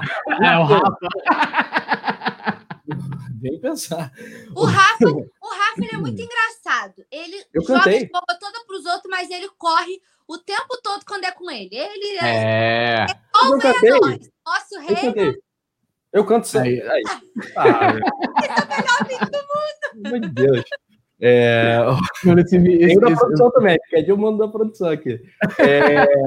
Olha só, você falou um nome aí que me chamou a atenção. Vocês dois falaram citando o Natan e a ida dele para o Bragantino, né? O Flamengo fez algumas vendas muito boas, essa que é a, a verdade, né? O Flamengo ainda não está perto de bater aquela marca de 168 milhões, né? mas conseguiu algumas vendas importantes, principalmente nos últimos anos, né? Se a gente colocar Vinícius Júnior, Paquetá, Viseu, Renier, Jean Lucas, é, o próprio Léo Duarte, né? Que para um zagueiro saiu bem vendido para o Milan. É, foram grandes vendas. Hoje o mundo mudou, o mercado é outro, mas boa parte da torcida, né, Paula, considera que o Natan foi mal vendido e agora existe um interesse do Barcelona no moleque. Aí que o bicho pega, porque o Bragantino vai ficar com uma fatia muito grande dessa venda, caso ela se concretize. Pode ser coisa de empresário, não sei é, como está essa negociação. Vale, a gente está tentando sempre aturar, a, aturar é ótimo, apurar, cobrir as novidades, né? Aturar e aturar também. Ó. Aturar, porque não é fácil também descobrir, né? Tipo de não é negócio. é fácil descobrir essas paradas, né? Tem muita desinformação, casquinha de banana, gente tentando desinformar, despistar, mas saiu na, na imprensa, na imprensa de São Paulo, na imprensa que cobre né, o Red Bull Bragantino, de que existe um interesse espanhol, né, catalão, pelo zagueiro. Queria que você falasse um pouquinho né, do mercado da bola do Flamengo, da atuação do Flamengo e se a venda do Natan foi uma boa ou não. Do, o cotovelo vai doer, né? Se ele for para o Barcelona e o Bragantino levar uma bolada, né? Cara, eu tenho que meditar para falar sobre essa negociação, porque para mim foi ai, absurda. Assim, acho que o, o, Flamengo abriu mão de uma das grandes. É porque, assim, é diferente de como a gente estava debatendo um pouquinho antes sobre Lázaro, Daniel Cabral, que são mais famosos, né? Digamos assim, são mais conhecidos da torcida e já tem essa expectativa muito grande em cima deles. O Natan não vivia essa expectativa, né? O Natan, junto com o Hugo, que era quarto goleiro e virou reserva imediato, foram as grandes surpresas do Flamengo no, na temporada passada, né? E foram gratas surpresas. Eu acho que a gente tem que tirar sempre o lado bom da, da, daquele surto que foi poder conhecer os Cris e poder saber que eles estavam prontos e preparados caso o Flamengo precisasse, como eles estiveram e fizeram bonito, né, quando foram solicitados. Mas o Natan não era muito, né, muito falado, não era muito desses nomes. E todas as vezes que ele entrou, vale a gente lembrar que com o Domi, né, foi com quem ele mais teve oportunidade, que ele mais jogou. Logo assim que o Ceni chegou, o Ceni tirou ele, né, e aí voltou a bancar o Gustavo Henrique. É, e aí ele virou meio que o reserva do Gustavo Henrique, né? Quando não tinha o Gustavo Henrique, nem né? o Rodrigo Caio, o Natan entrava, né? É, então, muita gente não tinha essa expectativa no Natan, e aí teve uma galera que acha ok, que acha até exagerado. Eu vi muitos comentários, assim, e eu acho que as opiniões precisam ser respeitadas. Ninguém é obrigado a concordar com ninguém, mas acho que você tem que respeitar a opinião alheia. E eu vi muitos comentários, tipo assim, pô, vocês estão achando que o Natan é isso tudo, vocês estão colocando uma expectativa demais no Natan. É, não valia não valia muito mais do que isso. E assim, se a gente coloca uma expectativa a mais no Natan, se uma pessoa como eu acha que a, a venda foi por um valor irrisório, porque eu via nele um, um, um, forte potencial, eu acho que essa opinião tem que ser respeitada e não desmerecer o atleta como foi feito, entendeu? Eu vi muita gente desmereceu o Natan a ponto de falar: ah, ele não é esse jogador que vocês estão dizendo, vocês estão comparando ele com fulano. Ninguém tá achando que ele é fulano, ciclano. Ninguém comparou o Natan com nenhum outro zagueiro da história do Flamengo em momento nenhum. A gente falou que pelo que o Natan vinha apresentando, pelo potencial que ele demonstrava, a venda, na minha avaliação, foi baixa, foi um valor irrisório. Acho que o Flamengo poderia conseguir mais. Essa é a minha opinião. Eu acho que o Natan foi desvalorizado, né? Algumas pessoas do chat já sacaram de quem eu tô falando, não vou citar nomes aqui, mas tem comentários que são desnecessários você desvalorizar. Eu acho que falta respeito com o colega de profissão que tá ali para dar a sua opinião e também com o atleta, né? Que não merecia esse tipo de comparação esdrúxula, inclusive, que foi feita em relação a ele. Na minha avaliação, o Flamengo fez um mau negócio, acho que podia. É, não que não que eu não fosse favorável ao empréstimo, é, só para não me alongar muito, eu sempre falo aqui que é importante é, dar rodagem para esses meninos, né? Ah, não vão ser aproveitados, vamos dar rodagem, vamos deixar eles terem acesso a outros ambientes, para eles voltarem, né? Igual o Hugo Moura foi, a gente não dava nada por ele nesse retorno, entre aspas, né? Eu, inclusive, critiquei essa volta e ele tá aí queimando minha língua, tá aí para mostrar que foi bom esse tempo, foi uma experiência, voltou mais maduro, né? Voltou mais seguro, então eu acho justo. Mas eu acho que foi pouca, foi pouco dinheiro. Dava para você ter tirado mais de um garoto que, na minha avaliação, tem um potencial muito maior. Então aí você vê um Barcelona tendo, né, podendo estar de olho nele, podendo é, um futuro interesse, aí você fala, tá vendo? E o outro lá tava desmerecendo o jogador. Então tem coisa que para mim para mim não dá, cara. Para mim o Flamengo errou, acertou em muitas outras, mas deu uma vacilada bonita na hora de negociar o Natan. Agora não tem jeito, né? Agora já foi. Não vou ficar aqui também toda a vida chorando leite derramado, porque não vai mudar o que já foi feito, né? mas tem que ver se ele vai jogar, se vai ser aproveitado do Bragantino, porque tem, não é nem a opção de compra, né? É um contrato com obrigação de compra. Então, se ele jogar, acho que 21 partidas, que é o mínimo Isso. estabelecido em contrato, uhum. se eu não uhum. me engano, 21 certinho, é, já tem obrigação de compra por parte do Bragantino. Então, para mim, foi uma desleixada, assim, do Flamengo nessa, nessa negociação específica. Muito bem, Túlio. O mercado é assim, né? Muitas apostas, às vezes você acerta, às vezes você erra. Mas esse não foi um erro um tanto quanto claro demais, né? Já quase que anunciado, Túlio? É, antes eu só queria deixar aqui, a Natanael e a Aline Queiroz estão aqui no chat, ambas chegaram atrasadas, só para só é deixar o registro. Mas boa noite às duas aí, vamos seguindo. É, olha, eu assim, não. Oi? Isso são horas? É, isso são horas, ó.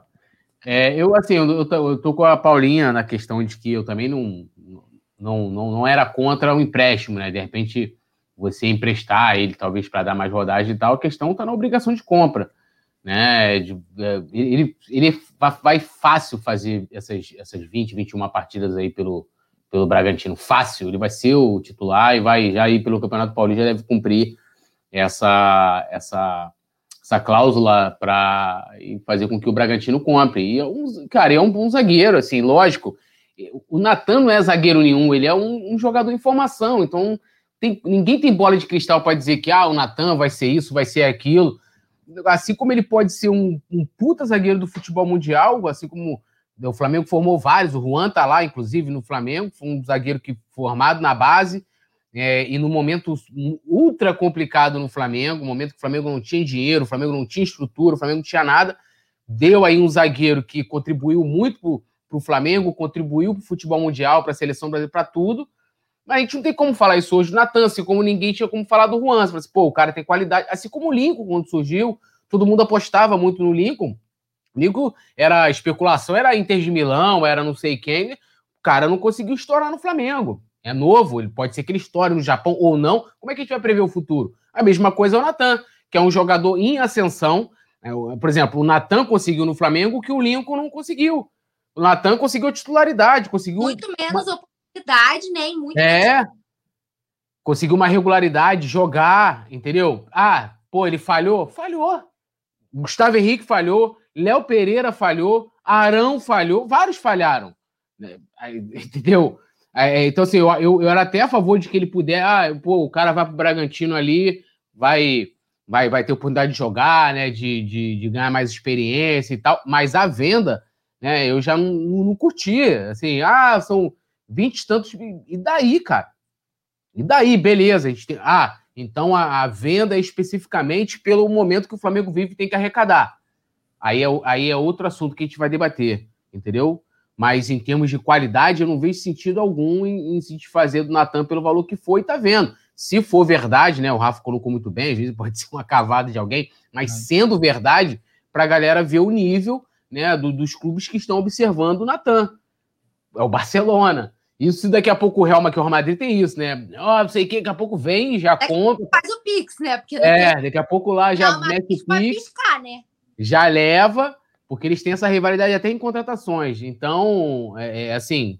E o Flamengo vai acabar perdendo, aí a gente vai ficar chorando, pô, aí tá vendo? O cara foi por não sei quantos milhões. Mas lembrando que o Bragantino, lógico, tem que exercer aí esse, essa obrigação de compra caso o Natan cumpra esses, esses jogos determinados no, no, no, no contrato. Legal, legal, poeta. Aí, rapidinho, o Rafael Lima falou aqui, ó, poeta Túlio, não fala Mauricinho que dá gatilho na Paula. É verdade, Paula? Não, e o Lincoln, e o Lincoln também, né? O Vicente ah? falou, não pode falar do Lincoln que dá gatilho, ele até chora, né? Tem aí os guardiões do Lincoln, né? Que até hoje não assimilaram, né? Ou que o rapaz saiu. Chora. Que? que? Ele tá falando que chora quando vê o Lincoln, eu tô falando assim, eu também choro toda vez que eu lembro aquele gol perdido no Mundial. Dói lá no fundo da alma. Nossa Senhora. Ai, ai, vamos ouvir a galera do chat, Yuri Reis, Natanael Lima, Edna Rosane. Galera quer saber o horário do jogo, 9 horas. Amanhã tem aqui o lembrete, 9 e meia começa a transmissão rubro-negra. Faça a sua pergunta para as feras, que aí a gente repassa. Isso. Eu falei o quê? Você falou 9 e meia. E que hora que é? E que hora que é? E o que eu falei? Ah, Chaves, tá bom, Chay? e o que eu falei? E que hora que é? O Desalentado Otimista também está interagindo com a gente. Natanael, João RN Andrade está aqui. Irmãos, enquanto não for efetivada a compra pelo Bragantino e chegar uma proposta, podemos quebrar o contrato com o Bragantino e negociar com o Barça. Tem essa situação, vamos, vamos, vamos ver como é que vai ficar. Né? A, a verdade é que não dá nem para saber se de fato existe uma possibilidade do Barcelona contratar o Natan. Acho até um pouco improvável nesse momento. Né? O recorte de jogos do Natan ainda é muito pequeno né? no profissional para a gente ter essa, essa impressão, para o Barcelona ter essa impressão, eu acho. Pablo Amolinário também está com a gente, Aline Queiroz, 21 horas em ah, Rafa, rapidinho, só fazer uma. Isso é muito relativo, porque, lógico, de, por exemplo, o Vinícius Júnior saiu do Flamengo vendido por um absurdo de milhões de reais. É, nunca tinha feito uma partida para o profissional. Tem a diferença. O Vinícius Júnior já era observado e tal. Mas é, às vezes a análise não parte nem disso. Ah, de quantos minutos o cara tem é, é jogados, entendeu? Tipo, isso nem sempre é levado em consideração. Eu vi algumas análises, ah, mas ele tem poucas partidas no profissional. Ele poderia ter nenhuma e, e ser vendido. O Vinícius Júnior foi, pois isso não é determinante numa negociação. Estou dizendo que, é, é, que o Barcelona não possa considerar, mas isso não é o, o que né, o que vai determinar se ele se o Barcelona vai querer ele ou de repente uma outra equipe. Quando a Inter de Milão queria o, o Lincoln, quantos jogos o Lincoln tinha no profissional do Flamengo? Entendeu? Aliás, vamos contar quantos jogos o Lincoln tem pelo profissional do Flamengo? Ah. 20, 30? O, Vinícius, o, o, Lincoln, claro que ele tem o mérito dele, mas ele teve a, a, grande sorte né, de ter o Vinícius como colega e tal. Ele fez muitos gols na base, é, teve números é, relativamente expressivos, e aí, desde cedo, ele também foi bastante observado. Né? Um, não sei se o Natan teria essa, essa mesma condição, né, esse mesmo status de uma joia observado pelo Barcelona desde sempre, né? Não me parece, sinceramente, o caso, apesar de eu reconhecer que é um bom zagueiro. Não, mas não estou falando isso, não. Eu estou só, eu tô só querendo, é, na verdade, usei esse exemplo só para ilustrar de que nem uhum. sempre essa questão do número de jogos vai ser determinante, entendeu? Tipo, era, era isso que eu queria falar. O Natan não estava sendo observado por ninguém, né? Senão isso tinha, teria sido noticiado antes. Ah, você, o pessoal tal, observa um zagueiro jovem da base. Aí já a expectativa dobra, né? Exatamente. Pô, tá olhando o cara, pô, é, o cara já vai, ó, só a multa do cara já vai pro, pro quinto. Pô, né? já, já, sobe aí uns 20 milhões de euros. É. Mandar um abraço pra galera de Manaus, o Desperiodizados Med UEA. Rapaz, um abraço para Manaus, Amazonas, cidade com mais flamenguistas no norte do Brasil. É o Jefferson. Um abraço para você e para toda a galera amazonense. Flamengo no Amazonas dá show mesmo. Muito obrigado pela audiência. O Christian Galli. Palmas no Paraná. Um salve para nós. Aqui é Mengão. Um abraço para você. Galera vai comentando cidade, faça a sua pergunta e vamos nessa. Resenha pré-Flamengo Bangu, rola a bola às 21 horas com transmissão do Coluna. É, Aline Queiroz, Margarete Maria, hum, Rafael Lima tá falando, me deu uma raiva quando vi o Natal com a camisa do Bragantino, mas não culpo só o Flamengo. É, existem vários fatores, né, cara? O Eraque Lopes, Boa noite, primeira vez que participo. Conceição da Barra, Espírito Santo, sou o Erac. Manda um alô para nós. Aí, rapaz, tem muita gente que assiste, mas não comenta, né? Não participa no chat e tal. Comenta aí, você que acompanha sempre, mas às vezes é mais tímido, né? Que não Arrascaeta. É tímido, né? Não, não quer participar tanto e tal. É, perca a timidez, faça como Arrascaeta e perca a timidez. É, Cidinho Aparecido também está aqui com a gente. João RN Andrade, direto de Brasília o Valdinar do Piauí, que bacana, hein? Um abraço para a galera do Piauí também, que é muito Mengão. Outras do Flamengo, outras informações ainda no mercado da bola, né? O Flamengo, ele, né, Túlio? Se o Flamengo pudesse ter 40, 50 jogadores no elenco, tudo bem, mas não, não pode, né? Não pode. Às vezes tem que prestar um, emprestar um cara ali que você vê que tem potencial, para o cara valorizar, ou outro que às vezes não está uh, com a confiança em dia, que precisa de mais rodagem, mais oportunidades, a camisa talvez pese. Para o desenvolvimento do atleta, é natural que o Flamengo empreste alguns jogadores, né? E o Goiás está de olho nisso, porque o Goiás pensa assim: ué, pô, o Bragantino se deu bem nessa negociação com o Natan, foi bonzão para o Bragantino. Por que, que a gente não olha esses moleques aí do Flamengo, nessa garotada que não vai jogar tanto no profissional? E eles estão apostando, Paula, Túlio e Nação, na boa relação com o Flamengo, para conseguir empréstimos, né, para negociar os empréstimos de Lázaro e Rodrigo Muniz. Olhando, poeta, da perspectiva nossa, né, perspectiva rubro-negra, te parece uma boa o Flamengo emprestar eventualmente os jovens, né, Lázaro e Rodrigo Muniz para o Goiás, que disputa a Série A? Olha, é, aí o Lázaro talvez pudesse ser uma boa. O Muniz aí teria, entra naquela aquela discussão igual a gente teve aqui quando o Lincoln estava para ir para lá, aquele negócio lá com, com o Grupo City, né? É, quem, quem vai ser a opção no ataque? Né? Considerando que a gente pode ter convocações, e esse ano a gente até debateu aqui semana passada né, o quanto a seleção brasileira pode desfalcar o Flamengo. E aí hoje a gente não tem Pedro, os dois atacantes do Flamengo é Muniz e Gabigol. Então, assim, eu, aí eu já por questões de de, de opção, eu teria dúvidas com relação ao Muniz. Com relação ao Lázaro, de repente pode ser uma boa emprestá-lo, isso se ele for ter oportunidade também, porque também para lá, para né, ah, para não jogar, entendeu? Tipo assim, o, o, Yuri César se destacou porque ele foi para Fortaleza e jogou. O Hugo Moura foi para Curitiba também jogou. Mesma coisa até o Muniz, né, que também foi para Curitiba, jogou. O negócio, o cara for para lá, daqui a pouco. Ele é muito novo, 18 anos, é muito novo. entendeu? Então, assim, não tem nem garantia de que se ele for emprestado para o Goiás, ele vai jogar. Eu acho que aí teria que ter uma obrigação no contrato falando, beleza, eu vou te prestar ele aqui, mas eu quero ele no mínimo, sei lá, em 20 partidas, por exemplo, nem que ele entre no decorrer das partidas, porque se for para ele jogar lá, lá ou aqui, pô, eu não acredito que o salário do Lázaro seja tão exorbitante a ponto de pesar para a folha salarial do Flamengo. Então, é, eu emprestaria, mas com essa condição de que ele é, teria garantias de mostrar serviço. O Muniz eu sou contra, tá? Por o conta Muniz das opções. Entra naquela questão lá do, do, do, do, Lincoln, aquela vez que a gente teve aquele velho debate, eu e Paula e o Simon aqui. O Simon não estava nem mediando, o Simon, na verdade, estava é, ajudando a, a Paula. Mas... Não preciso de ajuda, meu bem, eu tenho argumento suficiente. Não, mas, mas, mas naquela, não, mas não, não foi nem isso. Naquela época, a minha, a minha o, o, o, que, o que eu estava falando era justamente isso. Você tirar o Lincoln e você não tinha outra opção de reposição Sim. e a gente tinha o mesmo problema, que era Gabigol e Pedro no ataque. E agora é a mesma coisa. Agora é até pior, porque a gente nem Pedro a gente tem. Tá lesionado. E aí, Paula, Muniz e Lázaro, você emprestaria? Cara, eu tô muito com o Túlio, assim, a, a, minha linha de raciocínio tá muito com a dele, e ainda tem a questão de que o Rogério pediu o Muniz de volta. Então, ele não abri, não acredito que ele abriria a mão do Muniz assim, né? Ele mesmo, porque se fosse para se ele não tivesse pedido o Muniz, o Muniz ainda estaria no Curitiba, não estaria nem sendo cogitada né, a, a uma possível negociação com o Goiás. É, eu achei engraçado essa, esse negócio de boa relação, porque eu acho que boa relação só tem de um lado, né? Se eles quiserem levar o Michel de volta, eles vão levar. Né? Porque assim, mandou o Michel quer levar o Muniz e o Lázaro. Peraí, né, galera? Vamos dar uma segurada, vamos devagar, que não tem. Mandou, não, né? Vendeu caro para cachorro, né? Entendeu? Pô, mandou pra cá uma, um pepino pra gente descascar, né?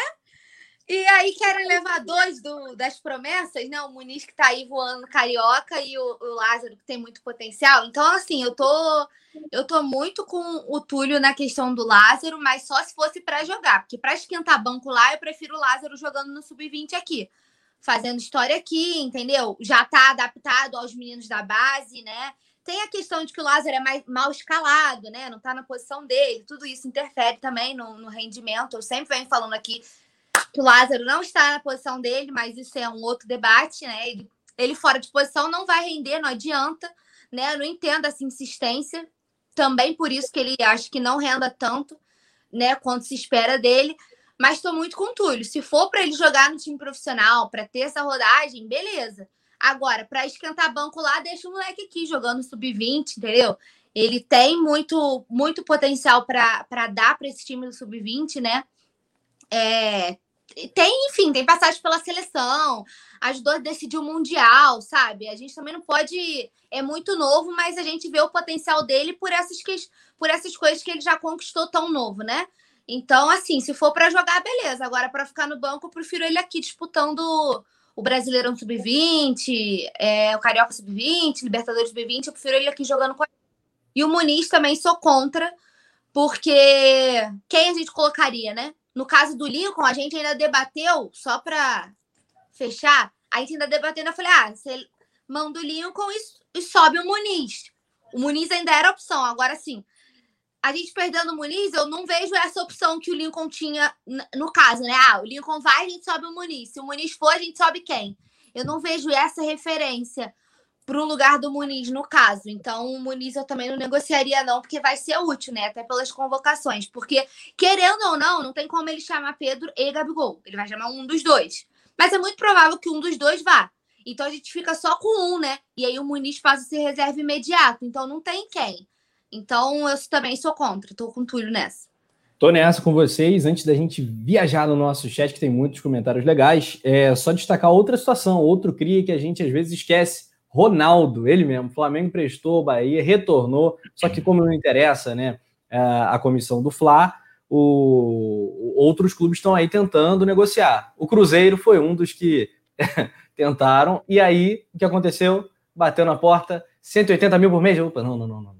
Desculpa, me assustei com os valores, né? Uma máxima do jornalismo. Se assustou com os valores também. E o Ronaldo segue aí uma, uma situação bastante delicada, né? Um caso bastante curioso do Flamengo nos últimos anos. O Ronaldo Volante. Mariana Araújo, a Mari Show, manda no superchat. Pode levar o Michael de volta, Goiás, desde que devolva o dinheiro. É isso aí, Mari. Um beijo carinhoso para Mariana Araújo, direto de São Luís do Maranhão, comentarista do Coluna. Marcelo Martins, manda um alô para Nova Iguaçu, Rafa. Terra linda, encantadora, desde os tempos de outrora, dos dourados laranjais. Rapaz, que isso, hein, cara? Falou bonito, Túlio. Você que é, é poeta. É, o homem tá, tá cheio de lirismo, né? Tá, tá, tá aí externando o lirismo na, no chat do Coluna. Me lembrou Casimiro. Um abração para ele. Me lembrou Casimiro de Abreu agora, é, dos Laranjais, né? Meus oito anos, lembra? Aham, maior escritor brasileiro. Sacanagem. Genial, genial essa poesia. Meus oito anos, depois confiro. Fala de Laranjais também. É, um salve para São Luís do Maranhão, um salve para toda a galera. Tem que se inscrever no Coluna, ativar o bendito sininho. Se inscreva também no canal Sub Baby do Coluna, partindo para 10 mil Coluna do Fla Play. Chega aí na busca do YouTube, Coluna do Fla Play. E aí, se inscreve por lá também, tá quase aí com nos primeiros 10 mil inscritos por lá. Bom, rapaziada, vamos lá. Natanael Lima, será que o Michael ainda está na garantia de proteção de compra? Não, não está na garantia. Gael Lira uh, tá, tá também comentando aqui. A galera fala sobre o Ronaldo. O Gael fala: acho que não tem dúvidas. Na zaga é Bruno Viana, ele é um monstro. O Rodrigo Caio nem falo, né? O Rodrigo Caio não, não deve jogar amanhã, né? O Rodrigo Caio não, não deve estar à disposição para amanhã. O, é, participou apenas de uma parte do treino e tal, ainda está ainda tá se recuperando. O Marcos Vinícius fala: ninguém quer esse Ronaldo. O que será que ele fez de tão mal no Fla? Pois é, fica a pergunta. O Marcos. Cara, eu já escutei histórias de que o problema do, do Ronaldo era comportamento, entendeu? Assim, então alguns técnicos preferiram afastá-lo, é, pelo menos o que eu já escutei nos bastidores.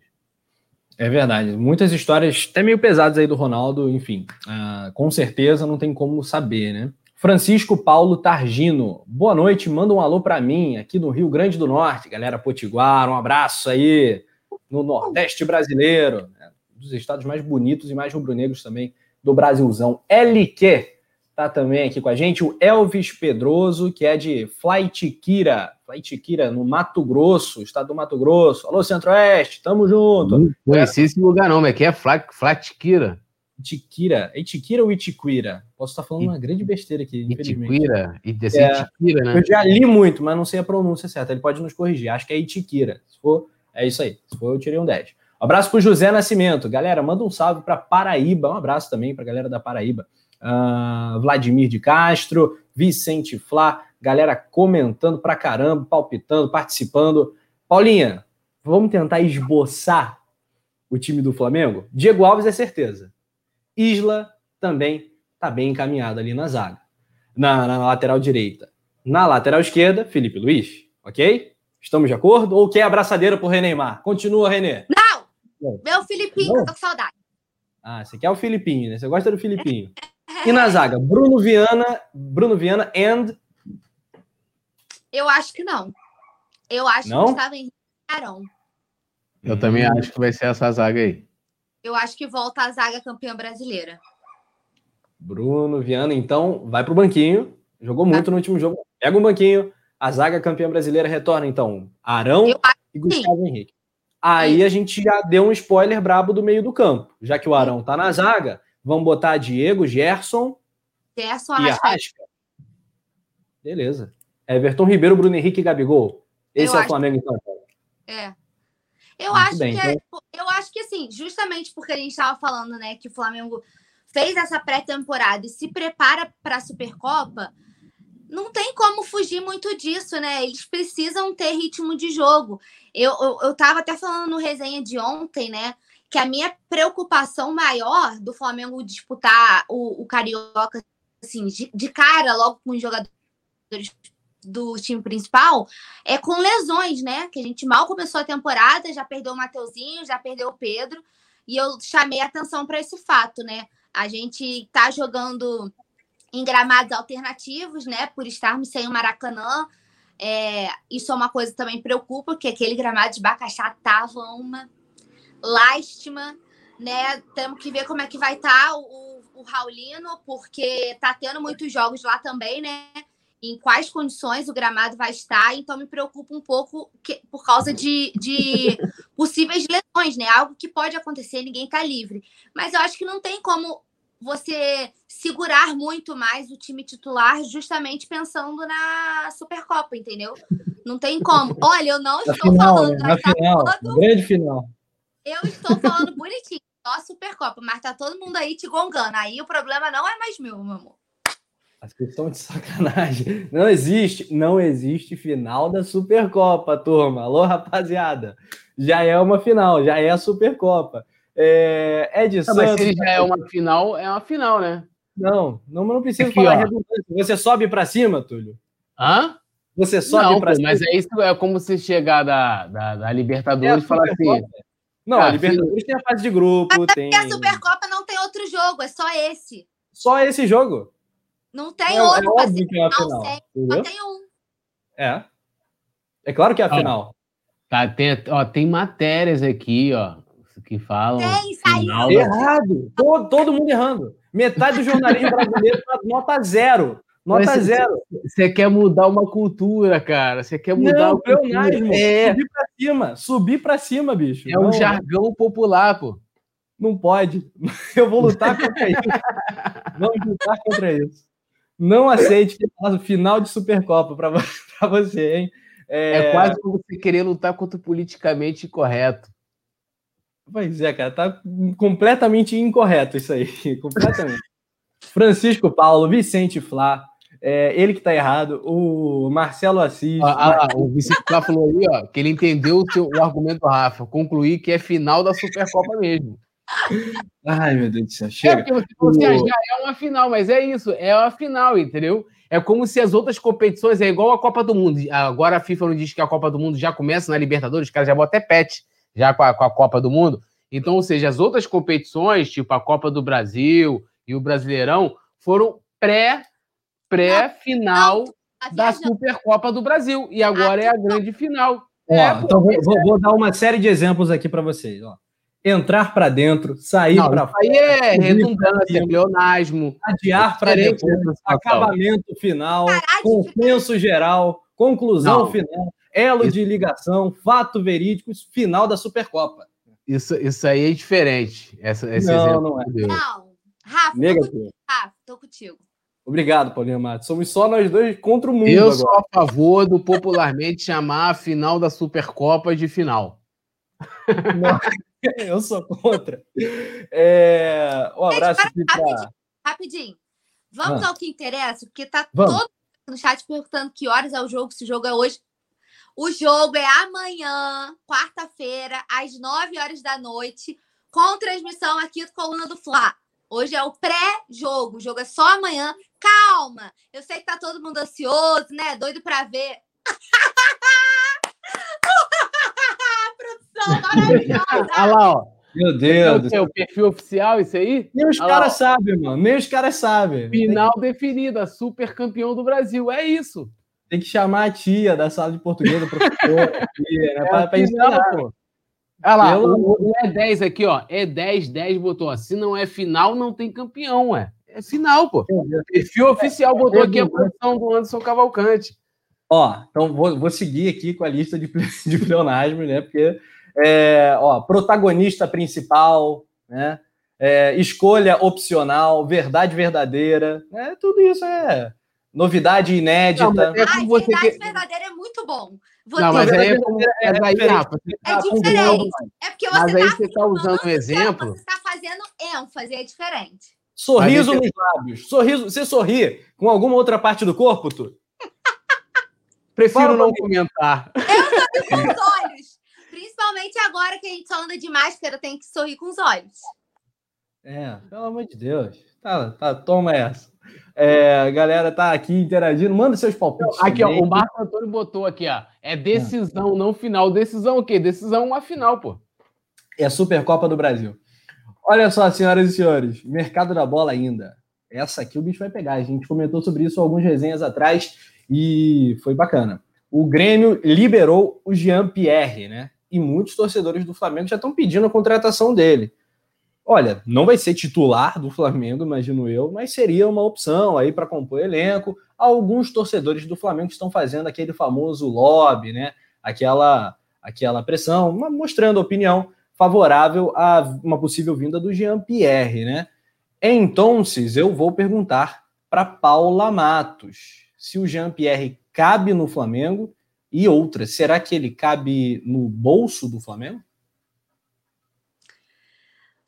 só se fosse oportunidade de mercado, como foi o Bruno Viana, né? Uma possibilidade de um empréstimo sem custo, e aí a gente arcar só com salário, dependendo de como é o salário, né? De qual é o valor.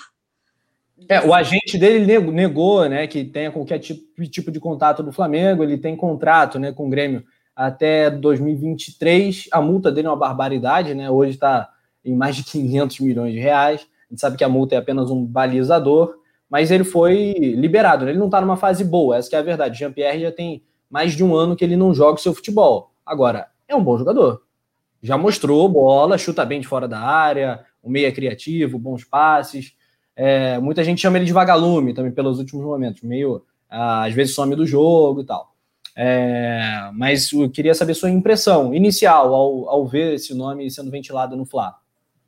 É, eu acho, eu, eu acho ele um bom jogador, assim. É, como a gente sempre fala, seria uma aposta, né? Como todas as contratações são uma aposta. Eu acho ele um bom jogador. Acho que teria, seria um bom reserva ali para o Ribeiro, né? Vamos ver, cara. Eu acho que é, a gente tem que debater mais sobre, sobre questão de oportunidade de mercado mesmo, né?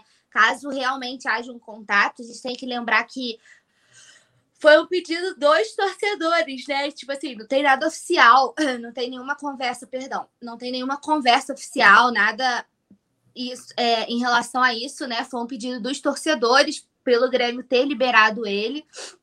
Mas a gente também, como a gente já vai falar de mercado da bola, a gente também, a torcida também já tá pedindo um outro meia, né? Então, assim, a gente tem que ir com calma, né? A gente vai falar sobre isso também, né? Dois meias, tem idade, acho que aí seria um, né? Se fosse para falar, falar sobre um. E aí eu acho que é mais parte de orçamento, né? Se viesse por empréstimo, sem custo, um salário não fosse seria um bom reserva. É um, é um bom jogador, né? Como todos os outros têm seus bons e maus momentos, eu acho que isso é natural, né? Nenhum jogador joga no seu 100% sempre. É, então, mas assim, eu acho um bom reserva. Pois é, e muito dificilmente, né, Túlio, apareceria como opção para o Flamengo um cara que esteja voando, mega valorizado no mercado. Vai ser isso. Se o Flamengo eventualmente contratar mais algumas peças, como a gente acha que vai contratar, como o próprio Rogério Ceni pediu que o Flamengo contratasse, dificilmente vão ser caras que estejam voando hoje, que estejam né, despertando interesse dos gigantes europeus, vão ser oportunidades, como a Paula colocou muito bem. O que, que tu acha? Não, sim, vão ser oportunidades, mas eu acho que mesmo que ah, já, já tá, vamos dizer assim, o Jean-Pierre esteja disponível no mercado, de que o Flamengo não, não teria que desembolsar alguma coisa, seja por empréstimo, o que for, não viria de graça. Então já começa que eu acho que não é um jogador pro Flamengo, é um jogador vagalume, é, é, é tipo o Fernando Bob, que eu tava brincando lá do Boa Vista, Eterna Promessa. Ficou pesado, É sério, pô. Fugiu, Jean-Pierre, o novo craque do Grêmio. Aí não vai. Não vai, pô, GPR, agora vai, aí GPR dá uma ensaiadinha, agora vai, não sei o quê. Sim, sinceramente, é, é, é um Vitinho de lá, pô. É um jogador que, que vai ser opção, vai irritar a torcida, vai gastar um dinheiro, não sei nem quanto é o salário dele. A, a multa é exorbitante, lógico, não viria pela multa, mas não deve ser um jogador também tão barato. Como eu falei, surgiu como uma grande revelação do Grêmio e nunca conseguiu demonstrar isso em campo. Nunca conseguiu chegar perto, né? É super contestado pela torcida dos caras. Tanto que o cara tem uma multa de 500. Mano, imagina. Os caras renovaram com ele, meteram uma multa de 500 milhões quando fizeram o contrato dele, supervalorizaram o cara, que tinha uma grande expectativa. Agora, ó, você tá livre no mercado, pode negociar com outro. Ninguém acha estranho isso? O cara não tá bem, pô. É lógico que, ah, pô, mas ele pode se dar bem no Flamengo. Mas tem que ter ciência de que ele não vive uma boa fase, de que é um jogador. O pessoal falava muito isso do, do Arrascaeta no Cruzeiro, que eu não consigo imaginar. O Arrascaeta decidiu duas finais de Copa do Brasil. Falou, não, Arrascaeta falava no Cruzeiro. É, não, eu, não até ah, mesmo a torcida deles falavam. Não, o, o Arrascaeta é vagalume. Eu falava, como Nossa. assim, mano? Vagalume? Né? E, e o Jean-Pierre, de fato, é um vagalume. Porque ele é um jogador que vem, ele joga bem uma partida, impressiona, ele, ele aí ele, ele emula o Jean-Pierre que, que, que ele era na, quando ele surgiu da base, mas ele não consegue ter essa regularidade. É como o Vitinho. O Vitinho, todo mundo criou uma puta expectativa, é uma opção, né? É uma opção, mas é uma opção que já desagrada a torcida só quando fala que vai entrar. E isso vai se tornar o Jean-Pierre. Então, assim, se vier de graça, por exemplo, ó, o Jean-Pierre vai vir de graça para o Flamengo, o Flamengo vai arcar aí com, sei lá, com uma parte do salário, não sei quanto que ele ganha, vai, vai uma parte do salário, até poderia falar assim, ah, beleza, o cara vai ser opção, o Flamengo vai gastar pouco ali, né, e tal, mas assim, se envolver valores e o salário dele for muito grande, porque ele também não vai sair do Grêmio, né, para ganhar menos aqui, eu já, já ficaria meio assim, né, aí vai falar, pô, Túlio, mas toda a contratação é uma aposta, mas é uma aposta que, assim, não tá, né? Não tá lá. Mas eu também tá, não mas, mas vamos... ele não, eu só estava dizendo que a gente tem que ter essa ciência, né? Mas também sim, não, não sim. A favor mas... da vida dele e é, também. Porque assim, ele não é, é, é só para concluir até, para ficar até melhor, porque assim, ele não é um jogador, uma oportunidade de mercado barata. Entendeu? Então, assim, o Grêmio não vai liberar ele, ele viu com passe. Pô, o Flamengo não vai liberar ele pro Flamengo. É, o Grêmio não vai liberar ele pro Flamengo de graça.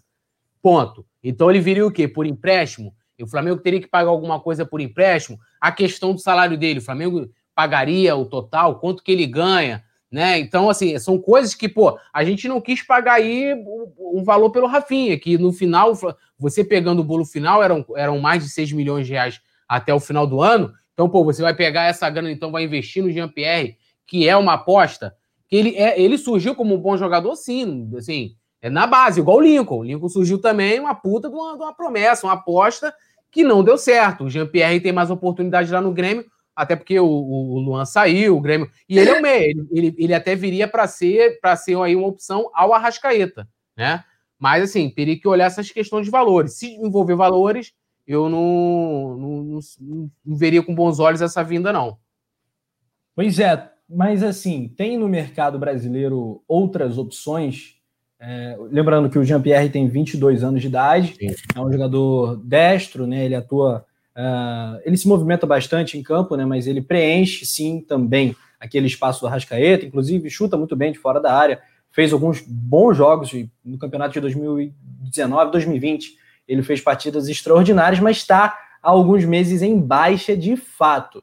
E eu usei, inclusive, o termo que o Túlio usou, concordo que ele está numa fase vagalume. Não sei se ele é um vagalume, porque ele não é um jogador pronto, ele tem 22 anos. Mas ele está numa fase realmente ruim. Galera do chat se divide também, impressionante a divisão. Uh, muita gente concorda com o poeta, outros acham que seria uma boa para o Fla. É, o Vicente fala, acho que o, o, Rogério prefere o PP. A Mariana Araújo tá falando, tá falando isso, que ele tem 22 anos e tal. É, tem um grande potencial, tendo condições financeiras, valeria a aposta. É, acho que seria um bom nome. Não seria o titular do Flamengo, mas seria uma opção. O Marcelo Martins também comenta bastante. produção lembrou, falta muito pouco. Vamos levar outro debate. Rapidinho, então, lembrete rápido. Mil likes para ter gol do Gabigol amanhã. Agora, paradinha do like. Vamos nessa e o poeta vai falar. Flamengo tem o melhor elenco do Brasil. Acho que isso é fato. Se olhar o time titular do Flamengo, não tem igual. Como é Sim. que o Jean-Pierre ele se torna descartável para o Grêmio, que tem um elenco considerado inferior, e pode virar uma opção para o Flamengo, a ponto do Flamengo abrir o cofre, que a gente não tem dinheiro para contratar o cara. É isso que eu tô falando. Acho que a oportunidade de mercado seria o seguinte: olha, o cara tá disponível, vai vir no empréstimo que não, o Flamengo não vai precisar pagar, de repente vai arcar com salário é 70%. É, aí sim. A minha fala, se vier de graça por empréstimo, o Flamengo vai pagar parte do salário, o salário é aceitável, aí sim. E porque assim, e, e, se a gente for olhar, porque assim, olhando o, o, exemplo que a Mari tá usando, então o Lincoln podia continuar, pô. Ué, o Lincoln podia continuar, um jogador novo, é, é, é, é, pô, o cara tem potencial, ou vai dizer que o Lincoln não tem potencial? Ele, ele, o Lincoln nunca teve, nunca teve uma regularidade, uma sequência de jogos no Flamengo. Ué, então a gente também poderia considerar o Lincoln como uma opção. Eu acho que assim, é, é, é uma, uma aposta. Agora, a torcida estaria preparada para considerar isso? Eu estaria. Falar assim, ó, vamos trazer aqui o Jean-Pierre, é uma aposta aqui e tal. A torcida já vai botar que o cara é, meu irmão, é o novo, é o novo Zico, novo 10, entendeu? Bateu meu like. Caraca, eu achei que era palavrão. Vocês são fora do normal. Obrigado. Valeu, rapaziada. Mil likes. Túlio, vamos do começo então. O Flamengo precisa de um reserva para o Rascaeta, concorda? Sim o mercado tá difícil pra caramba, principalmente de meias e tal, jogador, meias armadores, concorda? Sim. E agora, tendo essa carência e tendo um mercado complicado, o Jean-Pierre é um nome que está na lista. Você vê alguma outra opção? Não, mas, mas a questão é essa. Que se, vamos botar, o Jean-Pierre pode estar no mercado, na lista, mas se o Jean-Pierre custar, por exemplo, ah, sei lá, 5 milhões de euros, o Flamengo vai ter 5 milhões de euros para pagar para o. E olha que eu estou falando barato, porque o cara que não, tem uma multa. Então, assim, a, a gente está sendo é, criando cenários, né? Sendo subjetivo na questão. É aquilo, a gente tem a opção, tanto como a gente falou aqui, dele é, vir sem custos, né? E aí a, a, galera ter essa consciência, como você falou muito bem, ele surgiu muito bem no Grêmio, com uma grande revelação, uma grande aposta, fez boas temporadas. Se você olhar o número de jogos dele, é, todas passam, são mais de 30 jogos na temporada. Agora, não é um jogador de fazer muitos gols, apesar, como você falou, é um cara que finaliza muito de fora e tal, mas não faz muitos gols. Né? É diferente, por exemplo, do Arrascaeta, né? Que se você pega assim, você não vai comparar, lógico, o Arrascaeta com o Gabigol, Bruno Henrique. Mas o Arrascaeta, mesmo, sendo meia, ele mete os golzinhos deles na, na temporada. Não só os gols, como assistências também. Então a gente teria que ter essa consciência de que o cara viria para ser uma aposta. Tipo, ele não é uma realidade no futebol. Ponto. Beleza. Ou, provocação, provocação aqui da Mari. Eu tô tentando provocar, jogando lenha no debate, para render. Mariana Araújo pergunta: trocaria Vitinho ou Michael pelo Jean-Pierre? Ela trocaria. Eu trocar, não, Michael talvez eu até trocaria pelo Jean-Pierre. Vitinho Entendeu? não. O Vitinho não. É a mesma coisa. Entendi. Os dois são a mesma coisa. e você, Paula? Vou seguir o Túlio. Uh, vou seguir o Túlio. Michael, sim. Por... Cara, eu trocaria.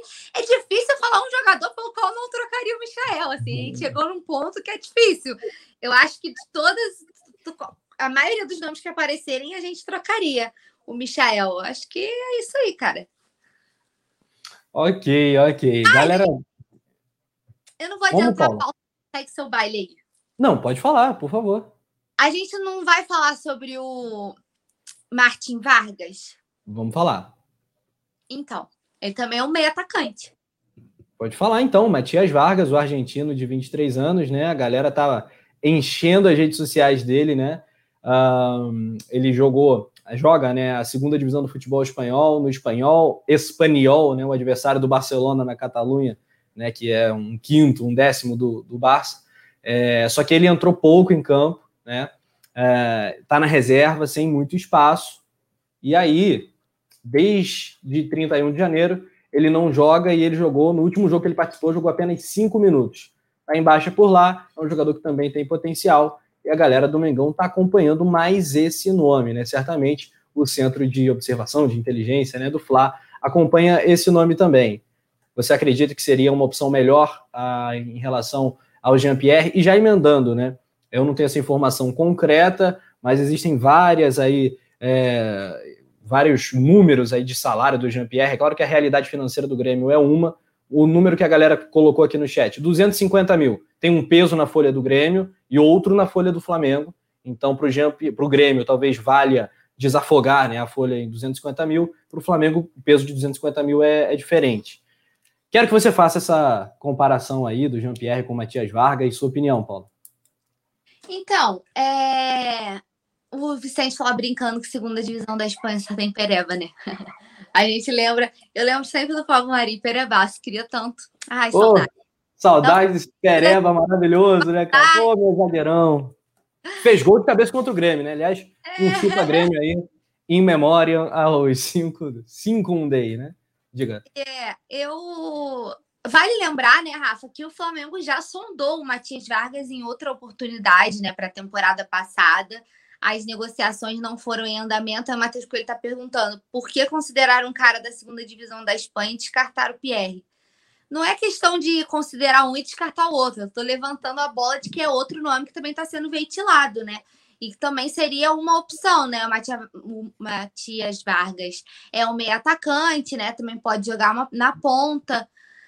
Não sei, cara, é, é complicado porque ele também seria uma aposta, né? É assim como a gente está falando. É, é, o debate acho que gira todo em torno, independente do nome, de realmente ser oportunidade de mercado, né? Será que o, o Matias Vargas estaria disponível para vir para o Flamengo, considerando que ele não está jogando, né? E um cara como ele, você não, pô, você não está tendo oportunidade nenhuma, meio que obviamente você vai querer meter o pé para outra para outro time, né? Onde você tenha mais chances.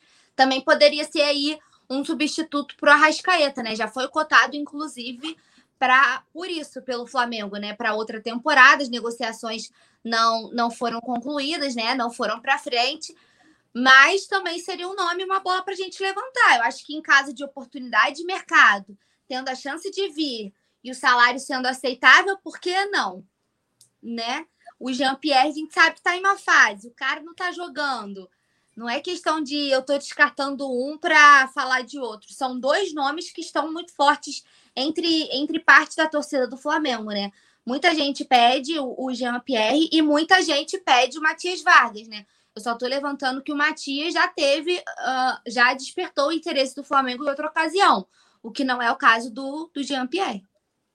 Muito bem. Matias Vargas tem algumas passagens aí por seleção de base na Argentina, surgiu no Vélez Sarsfield e está aí na segunda divisão da Espanha jogando pelo Espanhol. Mariana Araújo manda superchat. Quem não aceita Jean-Pierre por considerado um vagalume merece ter PP no elenco mesmo. Ah, o, Mari, ah, sou seu fã, mas Jean-Pierre não tá numa fase boa, pô. Jean-Pierre não tá numa boa fase. Nem mas, PP, né? Nem PP. Não, PP também não. PP também não tá numa boa fase. Fez um gol importantíssimo na campanha do Octa Campeonato. Jamais nos esqueceremos disso, né? Lá em Brasília contra o Palmeiras. Uma, belo Lincoln gol, também fez em 2019 no Campeonato Brasileiro também. E muita Mas gente tu é muito Lincoln Zete, meu irmão. Caraca, eu, eu tô usando Pô, exemplo. o Lincoln, cara. É incrível. Eu acho que tudo sonha com o Lincoln, dorme. Hoje eu quero ter um sonho eu, maravilhoso. Já vai eu automaticamente. Eu não posso falar do Lincoln. O Lincoln também fez gol, gol importantíssimo contra o Botafogo em 2019. Todo mundo queria ver o Lincoln pelas costas. Pô. Não quer dizer nada. Só isso. então tá, Túlio. Então tá bom. Ô, Tulhão, e aí, cara? Sobre o Matias Vargas, o que, que você sabe? Será que o Mengão de fato tá de olho na segunda divisão da Espanha por uma questão de superstição ou o cara é bola mesmo e tem vaga no Mengão? Cara, assim, é, é um jogador de lado, né? De campo, que é inclusive um pedido do Sene. Mas eu vou voltar no que eu falei do Jean-Pierre. E a grana? Né? Ele, ele saiu lá do Vélez, o. Como é que é o nome aí do. do deixa eu olhar aqui, como é que é o nome do time? Tá? Espanhol. O, o, espanhol pagou, pagou 11 milhões de euros nele, ele tem contrato até 2024. Quanto custaria? Quanto custaria para o Flamengo? Então, se Provavelmente aí... empréstimo, né, Túlio? É, e quanto custaria esse empréstimo? Viria de graça, não viria? Não, mas assim, ele não é aproveitado lá, né? Também é, sim, mas, é. mas, também não está disponível no mercado. Ele está disponível no mercado? Não está. Já vai falar, tá igual o Jean-Pierre, por exemplo, que está liberado para negociar. É diferente. Né? Então, assim, entre os dois, eu, aí, aí eu vou concordar com a Mari.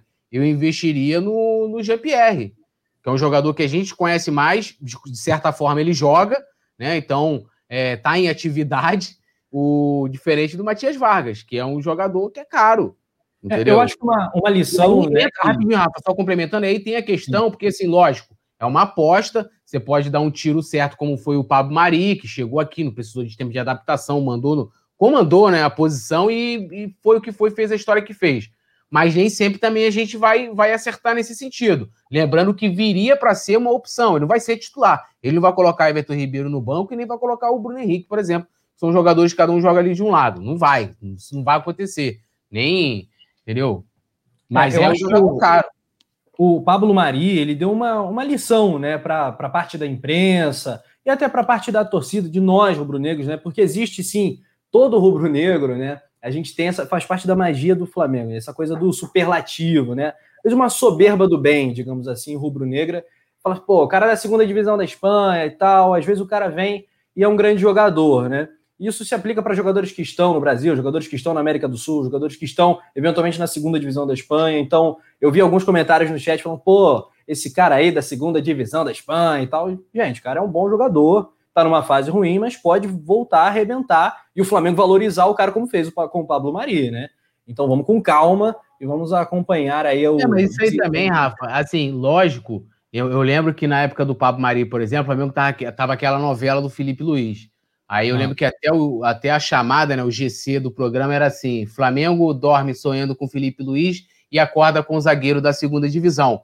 E você cria ali, você tá vendo aí e fala, pô, putz, eu pensei isso, falei, pô, é mesmo, mas Felipe Luiz tá enrolando aí, trouxe o zagueiro da segunda que, diferente até do Matias Vargas, se a gente for olhar, o, o, quando o Mari veio pro Flamengo, ele era menos conhecido que o Matias Vargas é, porque, lógico, ele vem do futebol sul-americano, então é muito mais fácil você ter informação, as pessoas né, assistem né, o campeonato argentino, não sei o quê. O Mari ninguém via, e a imprensa falava aqui, porque assim, eu vou ser mentiroso eu chegar para você e falar assim, olha eu, pô, eu tenho aqui detalhado como o Jean-Pierre joga. E ele joga no Brasil. Eu vou estar tá mentindo, porque eu, eu, eu não acompanhei jogos suficientes do Grêmio para poder ter uma análise aprofundada do Jean-Pierre. Muito menos do Matias, Matias Vargas. Entendeu? Então, assim, os caras chegaram aqui, não, ah, acho que é esse jogador aí, tipo assim, já, ou seja, aquela análise rasa e que muitos compram. Por isso que, assim, eu eu sou muito seletivo até mesmo com o que eu assisto. Esse negócio de se o cara ser sincero, chegar e falar assim: olha, gente, a gente não conhece muito o cara aqui e tal, é um zagueiro, é uma, é uma aposta, igual a gente tá falando aqui, o Matias vai, é uma aposta. Né? Mas, ó, o jogador tá assim. O, o, o, o Jean-Pierre, por exemplo, eu fui, fui olhar, vi lá os comentários dos torcedores, a análise de alguns jogos e tal, para tentar é, formar uma, uma opinião embasada em alguma coisa. Agora, eu chegar e falar que, ah, Pô, não, mas Tem muita gente, né, Túlio? Muita gente fala de orelhada, né, cara? Aqui Sim, gente... falar de orelhada. Ontem, o James Leal Borges, ele mandou um superchat, né, falando do, do técnico do América do México, Paulo. Aí eu falei, poxa, não estou acompanhando o América do México, vou acompanhar. Separei ontem de madrugada, estava vendo coisas lá, o América do México realmente está jogando muito bem, o técnico tem, o que passou pelo Real Madrid, né, o Solari, tá numa fase bastante legal e foi válida a observação do James Leal. Quando a gente não sabe, a gente fala. Pô, vou é, procurar saber. Sim, é isso. A humildade de assumir que, tipo assim, pô, não acompanho, não tenho muita informação não, sobre mas, o cara, e, vou pesquisar, né? É, é. E aí o torcedor que olha aquilo ali, o cara já cria, já, você já cria uma... Fala, pô, será, é, rapaz, será que esse cara, pô, o cara tá lá na segunda divisão, não sei o quê. E às vezes o cara pode ser bom, pô. O, o, próprio o Coutinho, que hoje é, Barcelona, jogou bem, mas é Bayern, não sei o quê. Coutinho jogou segunda divisão pelo Vasco, pô. Não vai dizer que o cara é ruim? Não, não é um jogador ruim. É, pois é. Eu, eu via alguns lances, alguns momentos do Matias Vargas no Vélez, sempre chamou atenção desde a base, mas também não posso falar que conheço sobejamente o jogador. Jean-Pierre, eu já vi ele acabando com alguns jogos com a camisa do Grêmio, mas há alguns meses ele está numa fase ruim. Não, assim, ó, se for comparar os dois, os dois, lógico, o, o Matias Vargas, ele é, vamos dizer assim, não vou dizer que é melhor, porque são posições um pouco diferentes, mas é mais jogador que o Jean-Pierre, vamos dizer assim, né? Ele é um tá ano mais, é, tá mais pronto do que o Jean-Pierre, entendeu? Se fosse comparar uhum. os dois. Eu acho que a questão toda, acho que todo o debate quando a gente parte aqui de um jogador, eu até concordo de que, ah, pô, mas vamos apostar? Eu concordo de que, que possa apostar. A gente está apostando com técnico, gente. Eu não, eu, não, eu não posso chegar aqui também e falar assim, ah, pô, você vai ter o Jean-Pierre como opção, não vai ter nenhuma opção, por exemplo, no lugar do Arrascaeta naquela faixa de campo ali. Pô, beleza, vamos ter. Mas hoje não tem como a gente não considerar a questão financeira, antes de tudo. Porque assim, se a gente fosse olhar só para a qualidade e não considerar, eu ia falar assim, cara, fecha os olhos e traz o Rafinha, depois vê como paga. Mas é o correto? A mesma coisa de Jean-Pierre. Eu falei assim, ó, oportunidade de mercado, vamos lá, ah, vê aí, vamos trazer. O Matias Vargas, então, pô, vamos, vamos trazer o cara. Porque ele chegou a ser especulado em vários times brasileiros, não só no Flamengo, antes de ir para a Espanha, vários, vários times aqui do futebol brasileiro. entendeu? Mas a gente, lógico, tem que considerar, até a Mari, a Mari tá falando negócio da questão do Lincoln, que o Lincoln foi mal conduzido. Mas se vender um Lincoln lá atrás também, ia ser uma puta de uma, de uma venda, né? Quando tava lá o Inter de Milão, não sei o quê, aquela história toda, né? É, o que eu acho, né, Paula, é que sem fazer nenhum tipo de oba-oba, e a gente sabe que muita gente, tem muita gente no YouTube, né, gosta disso do oba-oba, bomba no Flamengo e tal, mas assim, o que a gente pode dar, é, como passar uma tranquilidade para a galera, né, é que sim, o Flamengo ainda vai fazer contratações para 2021. Não vai ficar apenas do Bruno Viana. É, o pedido do Rogério, não sei se os dois, né, tanto por um meia como por um atacante, ou para goleiro, não sei. É, mas o Flamengo ainda vai contratar. Não sei se vai ser o Vitor Sá, que a galera está comentando. Não sei se vai ser o Matias Vaca. Não sei se vai ser o Jean-Pierre. Vai ser o que couber no bolso. E assim como tudo, espero que o Flamengo não faça nenhuma loucura. Mas acho que o resumo da ópera é esse, né, Paulo? O Fla tá no mercado. É, é o mais importante, né? A gente vê que o Flamengo não está acomodado com o elenco que tem, né? E vai continuar buscando melhorias, só que respeitando os limites financeiros, como tem que ser, né? É, a saúde financeira, principalmente nesse momento que a gente vive, né, de loucura dessa crise toda, né, de incertezas, sem saber como vai ser as coisas. Então, acho que o Flamengo faz o certo, não desliga, né? Eu acho importante estar tá sempre acompanhando os rivais, estar tá sempre acompanhando o mercado, de olho nas contratações dos rivais também, né? Que a gente debate quem vai bater de frente, quem não vai. Fulano está se reforçando, a gente tem carência aqui, a gente precisa reforçar aqui, vamos ficar de olho ali.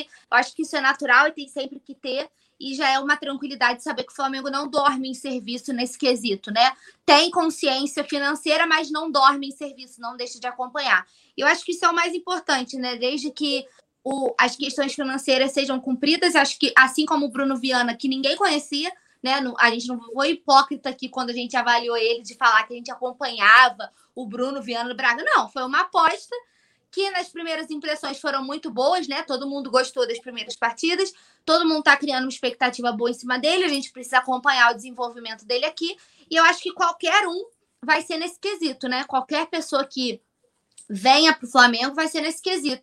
Uns podem ser mais conhecidos, outros nem tanto, mas a gente vai ter que ver como que vai ser o desempenho aqui, né? E desde que seja uma boa oportunidade de mercado, o Flamengo se mostrando aí ativo, né? Contido, mas ativo.